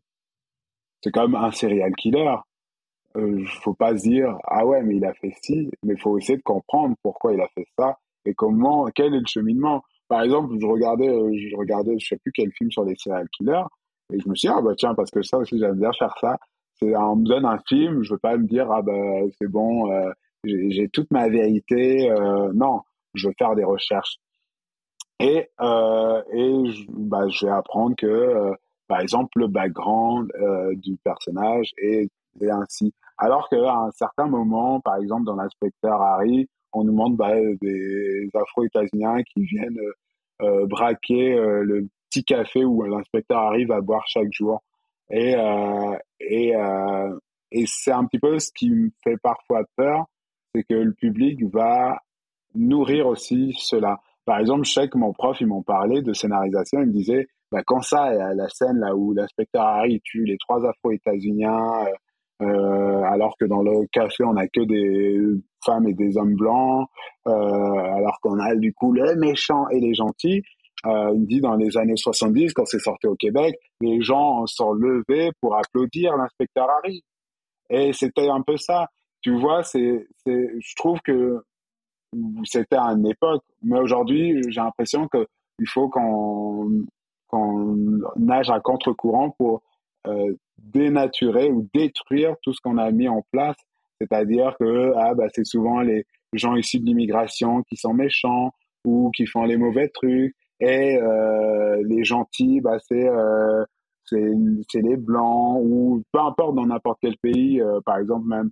Ou par exemple, le méchant, c'est l'étranger. Ou par exemple, je vais te prendre un de mes films références, c'est La montagne sacrée d'Alejandro Jodorowsky, qui est sorti en 1976 où euh, on, a un, un, pas un cliché de, de, pas un cliché mais un peu comment on a construit nos sociétés où on donne une arme à un enfant mexicain pour qu'il tire sur la photo d'un enfant paraguayen. Et c'est un peu ça qu'on qu'on qu'on crée avec les, les euh, avec les clichés. Euh, et ça véritablement c'est c'est un peu j'ai un peu peur que parfois les gens n'aient pas assez de recul pour se dire ah mais c'est un film euh, ou ah on veut m'éduquer parce que les gens se confortent. Et c'est peut-être ça aussi notre faiblesse, c'est de se conforter de se dire ah ouais mais si, c'est comme ça, tout le monde est comme ça. Euh, ou je me suis fait agresser par tel type de personne, du coup je mets tous le type de personnes dans le même sac. Donc oui, les clichés, c'est dangereux. C'est un peu comme, même dans un film, ça m'a énervé, de voir que parce que tu es mexicain, tu dois forcément être dans un cartel. ouais, je suis dire. Et tous les Mexicains sont pas dans des cartels. Tous les Mexicains sont pas des, des, des, gens armés qui vont vous prendre votre sac ou, ou, ou les clichés, c'est que même encore aujourd'hui, je le vis encore aujourd'hui, euh, c'est pour ça qu'il faut aussi de la diversité aussi sur les plateaux, mais euh, parce qu'il y a un besoin vital de changer la perception des gens. Je suis allé au théâtre la dernière fois euh, et il y a une discussion qui amenée entre deux personnes, donc deux personnes qui, blanches qui, qui disaient, je les écoutais parler, et qui parlaient du fait qu'une prof en Ontario a été virée parce qu'elle avait utilisé le terme nègre. Et d'entendre une personne dire ah mais c'est pas si grave que ça nègre. Dire moi je comprends pas. Hey je suis derrière vous, c'est à moi qu'il faut dire. Moi, je vous dirais que next a été un mot, un terme qui a été créé pendant l'époque de l'esclavage, euh, que c'est un terme dégradant et euh, déshumanisant. Donc oui, c'est pas grave, mais c'est parce que toi, tu ne le vis pas. Et, euh, et après, il y avait une autre situation. J'étais dans les premiers à m'asseoir et il y a une dame qui arrive, donc euh, qui vient rejoindre son ami. Euh, J'étais là avant vous, madame. Euh, et euh, pendant tout le show, donc toute la pièce de théâtre, elle a sa main sur son sac. Et si tu te sens pas en sécurité, pourquoi tu t'es mis à côté de moi? Et c'est un peu ça, en fait, que même notre cinéma doit casser. On doit arrêter de faire les mêmes euh, rythmiques, les mêmes, les mêmes images que l'on donne. Ah ben c'est euh, le noir qui est méchant, c'est le noir qui est voleur, c'est l'arabe. Tu vois, c'est ça. Même, tu vois, ça me dérangeait quand à chaque fois euh, en France, on nous parle des banlieues, on, nous dit les banlieues c'est ça, mais il y a quand même des gens qui ont réussi en banlieue. Euh, les banlieues c'est pas que la drogue, et ça m'énerve quand on, on, encense un film en disant ah mais euh, c'est fait par une réalisatrice, euh, mais alors que c'est les mêmes sujets quoi. Ça m'embête qu'on fasse les mêmes sujets. On change juste le genre. En gros, bah, c'était des hommes qui vendaient de la drogue, maintenant c'est des filles qui vendent de la drogue, quoi. Euh, où c'est facile d'avoir. Mais ça, c'est un petit peu ces images qu'il faut casser. Il n'y a pas, il a pas que ça dans la vie. Il n'y a pas que ça. On a fait, on fait plein de films sur ça. C'est bon. À un moment donné, tu vois. Heureusement qu'il y a le film Les Misérables de Lajli qui nous parle, par exemple, euh, de ce qui s'est passé à un moment donné où il y a eu une bavure policière euh, et qu'on peut du coup comprendre mais pourquoi ils sont tant agressifs? Pas parce qu'il y a eu cette bavure et qu'on sent une injustice. Mais tu vois, si on nous donne, c'est comme pareil l'immigration. On fait souvent des films sur les immigrés qui viennent d'Afrique, mais on te dit pas pourquoi ils viennent. On te fait pas comprendre mais pourquoi ils vivent des situations qui ont été préétablies depuis bien trop longtemps. Ça aussi, c'est un de mes problèmes d'avoir fait histoire, parce que l'histoire, euh, apprends plein de choses. Euh, mais voilà, comprendre tout le cheminement. J'avoue que je vois un film sur l'immigration, c'est toujours la même chose. Ah ben les pauvres, ils n'arrivent pas à s'en sortir. Mais du coup, les gens à la fin du film, ils disent ben pourquoi ils viennent ici? Mais non, faut pas au contraire qu'ils disent pourquoi ils viennent ici. Mais pourquoi nous, en tant qu'Européens, on a mis en place des certains euh, une certaine rythmique en Afrique et que du coup il y a un, un, un élément qui fait qu'ils ne peuvent pas s'en sortir? Parce qu'on est toujours dans les mêmes rouages, on est toujours dans les mêmes rouages politiques, qui on veut mettre en Europe, euh, on met et, et sauf qu'on comprend pas, on comprend pas comme tu vois, je vais reprendre un truc que Emmanuel Macron avait dit quand il est allé au Ghana, mais dire que la pauvreté a incombé aux femmes qui font trop d'enfants, oh, oh ça m'embête. Mais du coup, c'est ouais, c'est un peu ça qu'un film donne, c'est l'idée qu'on ne doit pas se dire que euh, ouais, ma vie, elle est bien. On ne doit pas se dire que. Euh, mais c'est d'essayer de comprendre. Et le background, il est important. Donc, moi, c'est un petit peu un truc que j'ai envie de me battre, là, les clichés, les, mais comprendre pourquoi la personne est comme ça. Mmh. Ouais, mais, mais, mais, mais c'est ça. C'est un, mot qui est central. Euh, tu, tu, tu, as dit les gens demandent pourquoi ils viennent ici. Tu as dit, as dit à peu près cette phrase. Ouais. Moi, je pense qu'ils doivent vraiment se la poser, cette question. Pourquoi ils viennent ici? Parce que justement, quand, quand, on comprend pourquoi, quand on comprend les raisons fondamentales, mm. Bah après, on, arrive à comprendre peut-être euh, peut-être certaines tendances, certaines. Donc, donc voilà, tout à l'heure, tu as dit bah, ils ne devraient pas se poser cette, question-là, pourquoi ils, viennent ici et, après, tu as dit finalement, en fait, la question pourquoi, elle est centrale. Et moi, je suis complètement d'accord avec ça, avec, ton deuxième point. Il y a deux, on va dire que il y a la manière dont c'est dit. Et ça aussi, c'est un des défauts. C'est, euh, par exemple, on va proposer euh, un film, donc c'était au Festival Cinémania, de, le film de Zabou Bretman, Les Hirondelles de Kaboul. Et euh, il y a un truc qui m'effraie parce que je me dis qu'on est tellement centré sur nous-mêmes. Et pour moi, le cinéma, c'est pas quelque chose de centré sur soi-même. C'est quelque chose où on t'apporte d'une autre culture, d'un autre pays, et que justement, on doit se familiariser euh, avec l'idée de se dire que ouais, mais en fait, oui, ma vie, ça peut aller, mais ça se passe pareil. Ça peut être nous, ça peut être eux, ça peut être n'importe qui. Euh, donc, Zabou Bretman, donc les Hirondelles de Kaboul, et je vais prendre une famille syrienne d'un réalisateur, euh, d'un réalisateur belge, euh, qui font deux films justement pour, euh, j'aime pas le terme éduquer, mais pour apprendre, euh, donner un apprentissage aux gens en disant que bah, il y a des situations, euh, des situations conflictuelles dans d'autres pays, qu'il y a des situations atroces dans d'autres pays.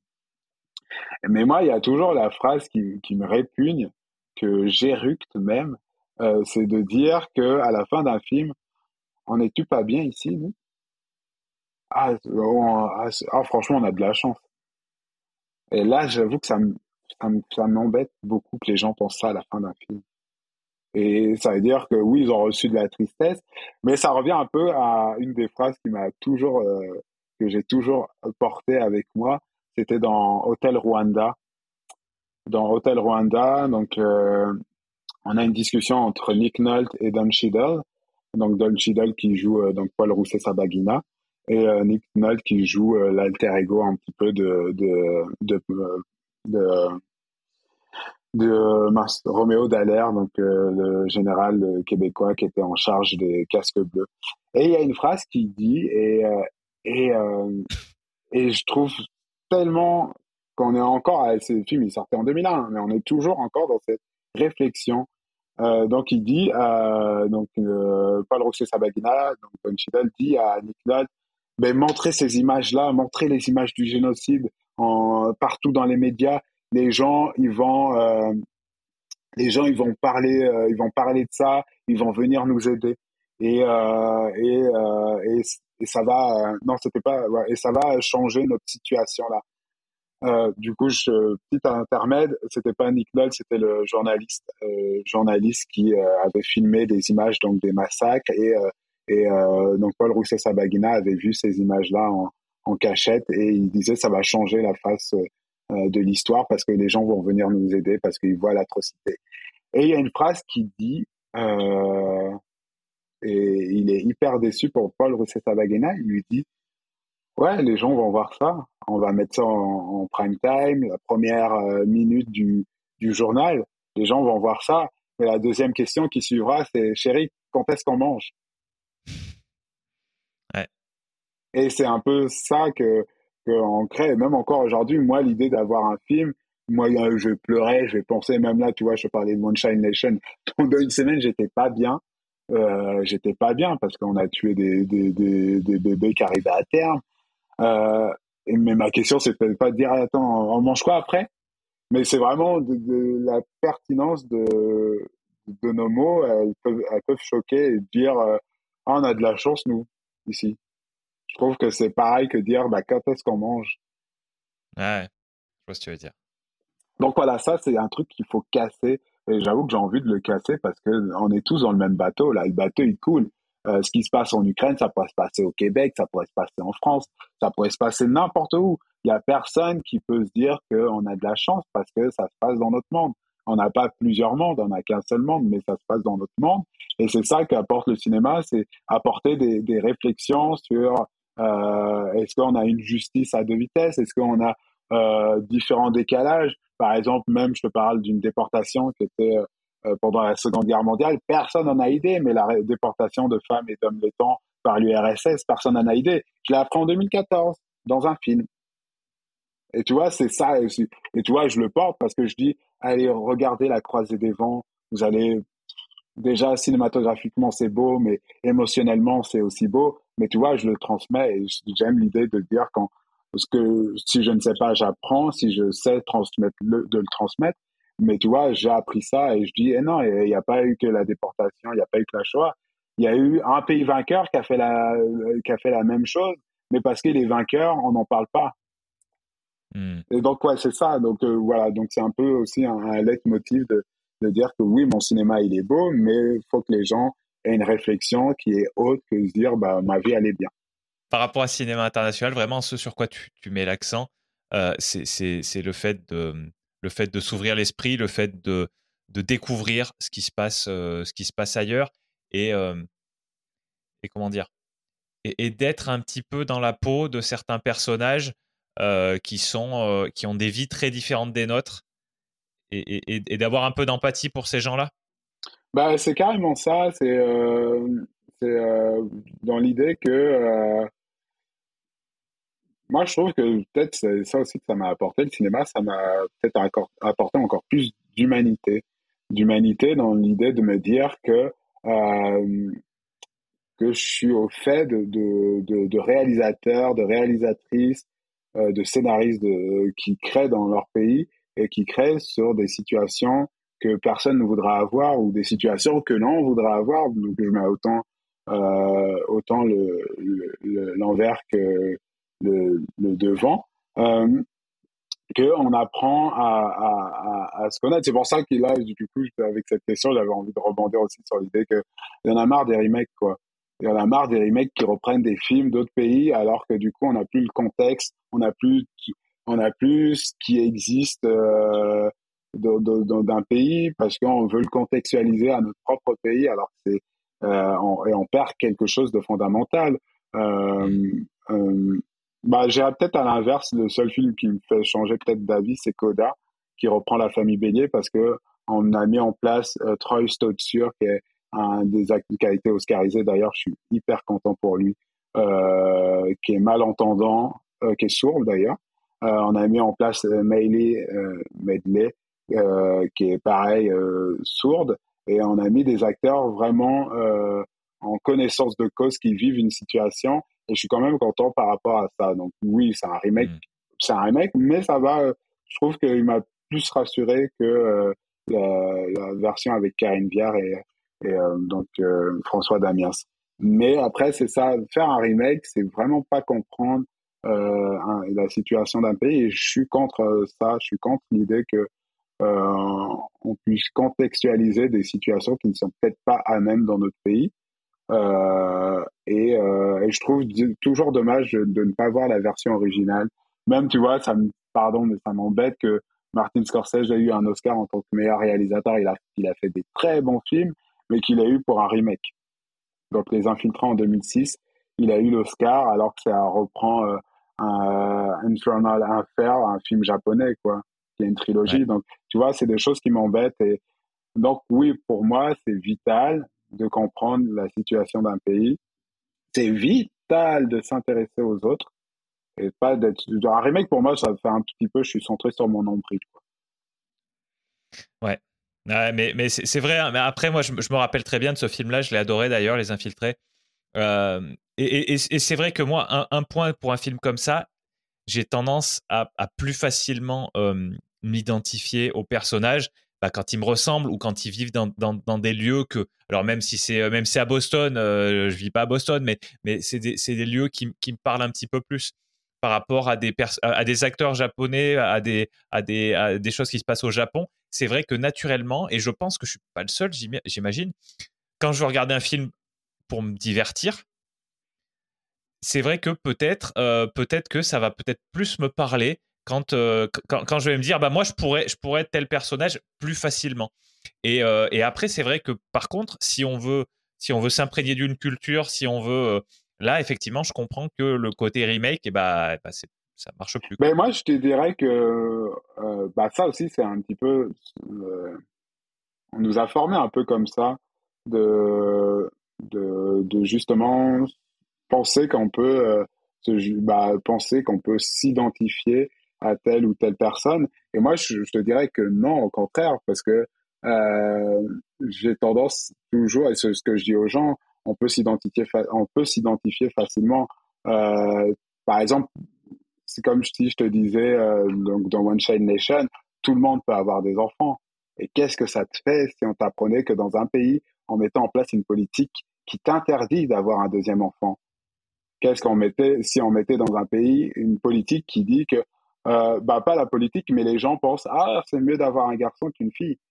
Donc tu vois, je pense que euh, au contraire, on peut s'identifier parce que c'est notre monde, c'est notre monde et ça personne pourra nous l'enlever. Donc je peux autant m'identifier, c'est ce que je dis, je peux autant m'identifier à quelqu'un qui a vécu la Shoah que quelqu'un qui a vécu le génocide cambodgien, que quelqu'un qui a vécu le génocide arménien ou quelqu'un qui a vécu le génocide rwandais, parce que tout le monde a un père et une mère, ou tout le monde a un frère, tout le monde a des amis, tout le monde a. Ça, c'est quelque chose qu'on ne pourra pas nous enlever. Mais j'ai l'impression qu'on a tendance à toujours nous diviser et à hiérarchiser euh, les gens. Euh, et ça, c'est un petit peu aussi notre fardeau euh, de croire qu'on que euh, d'un pays à un autre ou d'un continent à un autre, on nous a fait croire qu'on était peut-être plus intéressant ou plus important. Et aujourd'hui, c'est ça. Même là, tu vois, on se parlait d'un scénario où où il y avait, je crois que c'était une amie qui qui disait, bah, qu'une productrice a dit, ouais, mais tu vois, au Québec, les gens sont blancs, ils vont pas s'identifier. Mais hey, si on pense comme ça, c'est dommage parce que ça veut dire qu'on va, on va continuer à perpétrer justement ces réflexions. C'est un être humain, c'est un être humain à qui tu, à qui tu as enlevé euh, son enfant. Ça reste la même qu'un autre être humain à qui on a enlevé son enfant. C'est ça aussi. C'est notre histoire. C'est pour ça qu'il faut s'intéresser à notre histoire et qu'on puisse se dire, ben oui, mais ça, ça pourrait se passer n'importe où. Même, tu vois, il y a le rire de Martin Laroche que je trouve qui est, qui est une perle, qui est, euh, qui est un film avec puis, euh, franchement, j'étais hyper content d'avoir plein de réflexions sur le film de Martin. Euh, et euh, il y a un journaliste qui a écrit Oh, mais on peut pas s'identifier parce que ça pourrait pas se passer au Québec une, une guerre. Ah bon? Ah bon? Où t'as vu ça? Ça peut se passer n'importe où. Regarde, il y a un gars juste dans le pays à côté. Il a dit aux gens qu'on lui a volé son, son élection. Qu'est-ce que les gens ils ont fait? Ils sont allés au Capitole. Le vestige de la politique. Ils sont allés au Capitole. Mais dis-toi que si ils pouvaient continuer sur le même chemin, ça peut très bien être renversé. C'est, on n'est pas à la limite d'un coup d'État. Ça peut se passer n'importe où. Regarde, euh, c'est comme je dis, euh, euh, la faute, c'est pas à, telle ou telle personne, c'est les gens qui suivent. Donc, s'il y a des gens qui suivent, dans n'importe quel pays, on peut renverser un gouvernement dans n'importe quel pays, on peut faire ce qu'on veut des gens. Dans n'importe quel pays, regarde, il y a eu 400 ans d'esclavage, je lisais, j'avais écrit une lettre sur, ça, euh, je lisais, euh, je lisais euh, les tortures qui ont pu être passées, qui ont pu être effectuées. Les gens, ils se sont dit, ben oui, mais si les autres le font, pourquoi pas nous? Et c'est ça, quand... donc oui, c'est possible. Et le film de Martha Laroche, oui, on peut avoir une victime de guerre au Québec oui, je peux l'entendre qu'il y a aussi des tensions entre les anglophones et les francophones. C'est depuis bien longtemps. Euh, donc n'importe qui dirait, hey, et si on, bougeait les, anglophones et si on bougeait les francophones, ça peut arriver. Mais donc c'est ça, c'est ça qu'il faut comprendre. C'est notre monde. N'importe qui peut arriver. Non, même en Birmanie, il y a un gars qui dit faut brûler des musulmans vivants. Les Rohingyas, on brûle des gens vivants. Dans un autre pays, la Chine, il y a des gens qui sont enfermés dans des camps de concentration actuellement. Ça peut se passer n'importe où. Donc, c'est notre monde et c'est ça aussi. C'est pour ça que je dis le cinéma international, c'est important. Parce que peut-être que ça apprendra aussi aux gens de dire, il faut faire attention, ça, ça peut venir dans notre pays. Ou ça, ça peut venir très vite chez nous. Ou ça, ça peut m'arriver. Ça arrivera à n'importe qui. Donc, c'est ça que ça m'a appris euh, le cinéma international ça peut arriver à n'importe qui. Même là, je te disais, je, me levais tôt à 9h, euh, je terminais à 19h. Euh, mon premier film, un de mes premiers films qui m'avait marqué, c'était Sunung, un film coréen, où on était dans l'excellence euh, scolaire et, et où certaines personnes qui avaient redoublé bah, faisaient en sorte que les nouveaux échouent parce qu'ils voulaient avoir leur diplôme. Ça se passe en France, en hmm. médecine. C'est ça en médecine. Les gens font exprès de, euh, que les nouveaux arrivants ratent leur concours. Ça se passe en France. Et pourtant, Sunung, c'est en Corée. Mais c'est la même chose qu'en médecine. Mais pourtant, on va dire, ah, ça se passe dans un pays, nous, ça nous arrivera jamais. Bah, si, ça nous arrive. Je crois que tu n'as plus beaucoup de temps, alors euh, je, vais te poser des questions, tu vas essayer de, de répondre, euh, d'aller un petit d'aller voilà droit au but. les, les, films les films étrangers sous-titres ou doublés? Sous-titres jamais doublé. Sous-titre. c'est toujours, et je dirais toujours, euh, c'est ça aussi, il faut, faut, faire confiance à notre cerveau. Hein. Notre cerveau, il emmagasine plein de choses. Là. Euh, oui, moi, je suis content d'avoir une bonne mémoire, mais mon cerveau, il emmagasine plein de choses. Il faut dire Watashi no mae wa euh, Konishiwa ou Genkideska, euh, tu vois, je n'ai pas pris ces mots-là, je les ai entendus dans des films japonais, dans des mangas japonais. Euh, c'est plaisant d'entendre. C'est ça aussi mon kiff, c'était d'aller euh, dans, d'apprendre, euh, d'entendre d'autres langues, et ça toujours sous-titré. Ok, c'est très clair. Je t'explique pourquoi je te pose la question aussi. C'est parce qu'au début, au tout début de notre discussion, tu me disais que quand tu étais petit, tu aimais bien justement retrouver des voix euh, des voix en français d'acteurs américains notamment. Et voilà, donc c'est pour ça que je voulais savoir si euh, ton avis, ton avis sur la question. Qu'est-ce que, est-ce que, alors en général, je demande si, mes invités ont une ressource à conseiller pour creuser le sujet. Donc toi, je vais peut-être pas te demander une ressource, genre un livre, site internet, chaîne YouTube, etc. Je vais peut-être plutôt te demander un, deux, trois films que un, deux, trois films du coup bah, étrangers. Euh, donc, euh, donc quand je dis étranger, on va, on va faire simple, on va dire pas français, euh, pas québécois et, et, pas hollywoodien. Ok, donc un des réalisateurs que j'aime bien, donc c'est Bong Joon-ho.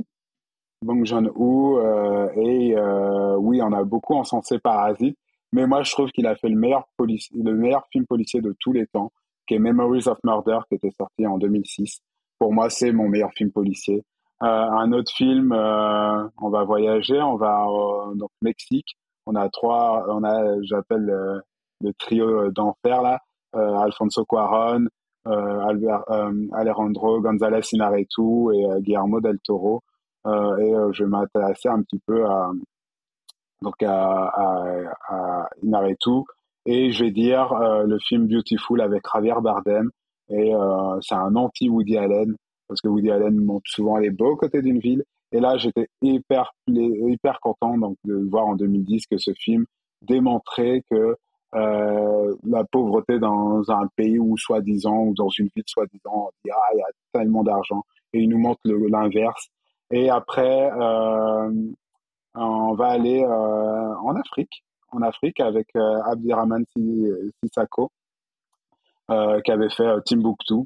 Donc je suis hyper content parce que son scénario quand il l'a présenté, on lui dit ah bah jamais c'est trop creux, c'est trop faible.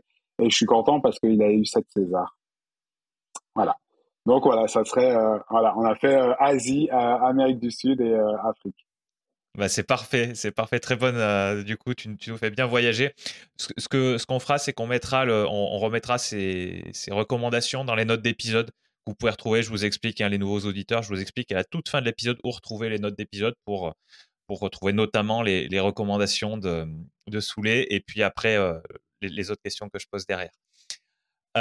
Qu'est-ce qu'on peut faire Qu'est-ce que les auditeurs on peut faire soit pour toi spécifiquement, soit pour, la cause du, cinéma international que tu défends? Je ne sais pas si c'est une cause, mais, qu'est-ce qu'on peut faire?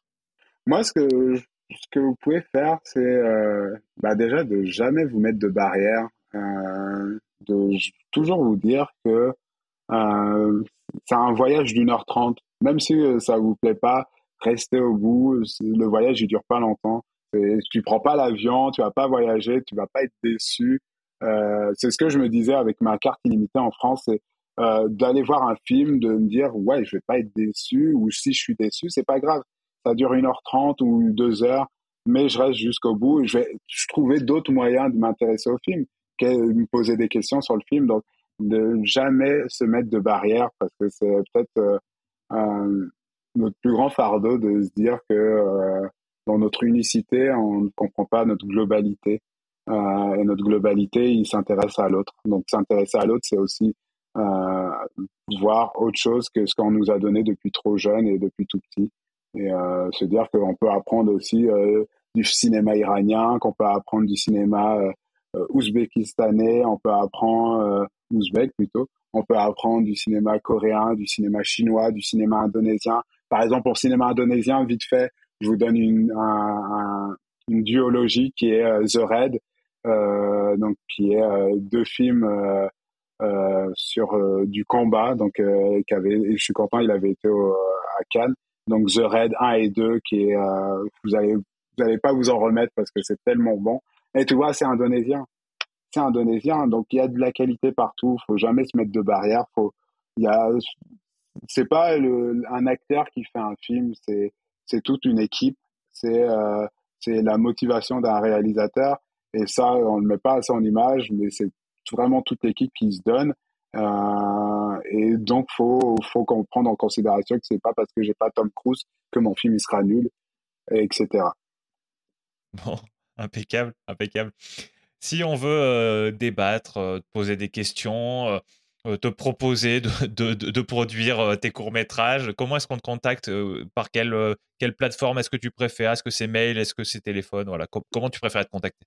Bah, Sinon, après sur Facebook, donc sur Facebook, c'est bah, de toute façon, tu as mon Facebook, mais c'est Soulé, S-O-U-L-E-Y, Skies, espace Skies, S-K-Y-S et Keita plus loin. Mais après, c'est ça, les gens peuvent me poser des questions, me, peuvent euh, me demander ah, si j'ai envie d'aller euh, dans tel pays, est-ce que tu as un film à me proposer?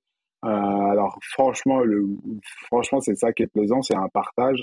Le cinéma, c'est même l'art en général, c'est un partage. Donc, il y a plein de films qui sont excellents et, et même des films français, comme je te disais hier, Deux jours à tuer de Jean Becker, ça a changé ma vision du cinéma français. Donc, s'il y a des films pour moi répertoire qui peuvent changer la vision d'un pays ou d'un autre, bah, on peut me contacter, euh, envoyer par Messenger euh, sur Facebook et, et je dirais, euh, je dirais, bah voilà, ce qui me, plaît, etc. Bon, je crois que j'ai plus beaucoup de batterie sur mon mes AirPods. bon, mais on est, on est presque au bout.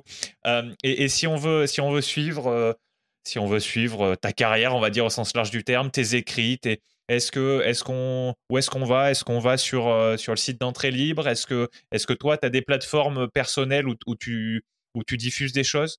Bah encore, tu vois, il y a le site entrée libre. Euh, après, j'avoue que je suis beaucoup Facebook, je l'utilise beaucoup aussi maintenant comme ça, comme pour euh, promouvoir mes coups de cœur cinématographiques. Tu vois, à chaque fois, je mets une affiche d'un film qui m'a plu en profil. Euh, donc ouais, c'est vraiment mon outil où maintenant je mets je mets les articles, je mets euh, mes coups de cœur, j'essaie aussi de faire de la publicité pour euh, pour des films ou pour des tournages, etc. Donc Facebook, j'avoue que je m'en utilise beaucoup. Après, j'ai pas créé de plateforme, mais mais parce que je sais que je mets mes liens entrée libre sur Facebook, je sais voilà que même là, tu vois, je faisais redistribuer un des tournages sur lesquels j'avais travaillé, qui est Afro-Canada. Donc, euh, donc je j'utilise comme ça. Ok. Bon, mais Facebook, euh, et ce que je ferai, c'est que pareil, hein, je mettrai un lien dans les notes d'épisode pour tomber directement sur ton profil. Ok, merci beaucoup. Bon, allez, on arrive à la fin. Est-ce qu'en une phrase, est-ce que tu pourrais nous dire ce que tu aimerais qu'on retienne de cet épisode, comme souvent, dans Principes fondamentaux, qui est long, euh, voilà, d'une manière succincte, concise? Succincte et concise vous allez vivre un voyage d'enfer avec le cinéma. Mais d'enfer dans tous les sens. Euh, donc voilà. vivez cet enfer-là, mais c'est un enfer plaisant, c'est un enfer grandissant et, et, euh, et, et, et euh, émotionnellement, vous, allez passer par... C'est ça aussi, juste cinéma, émotion. Voilà. Vivez des émotions et, et allez, allez vivre, vivez des émotions. Et juste en petite parenthèse, euh, je pleure rarement de joie. Et quand je regarde un film et qui me fait pleurer de joie, ça veut dire que ça a marché. Donc, euh, vivez ça aussi. C'est génial de pleurer de joie. C'est génial de, de, de, pleurer de tristesse, de rire. De... Donc, si vous avez un manque d'émotion, la Covid, ça a été aussi un beaucoup un manque d'émotion, allez regarder un film.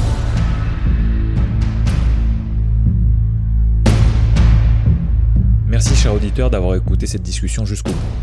Tu peux retrouver les notes de chaque épisode sur le site alexandrepenot.fr slash podcast. C'est alexandre, P-E-N-O-T.fr slash podcast. Ces notes contiennent notamment le moyen de contacter l'invité et les références qu'il ou elle a mentionnées. Sur cette même page, tu trouveras les vidéos de tous les extraits marquants de l'épisode, ainsi que la version vidéo de l'épisode complet. Si tu veux aider ce podcast à continuer de se développer, tu peux t'abonner sur ta plateforme d'écoute préférée et y laisser une évaluation positive. Tu peux également me parler directement depuis le formulaire de contact de mon site pour me dire qui tu es, comment tu as découvert Principes fondamentaux et éventuellement qui tu penses qui ferait un bon invité. Évidemment, ce qui aide le plus, c'est que tu recommandes ce podcast à des personnes que ces discussions pourraient intéresser. A bientôt pour un nouvel épisode de Principes fondamentaux.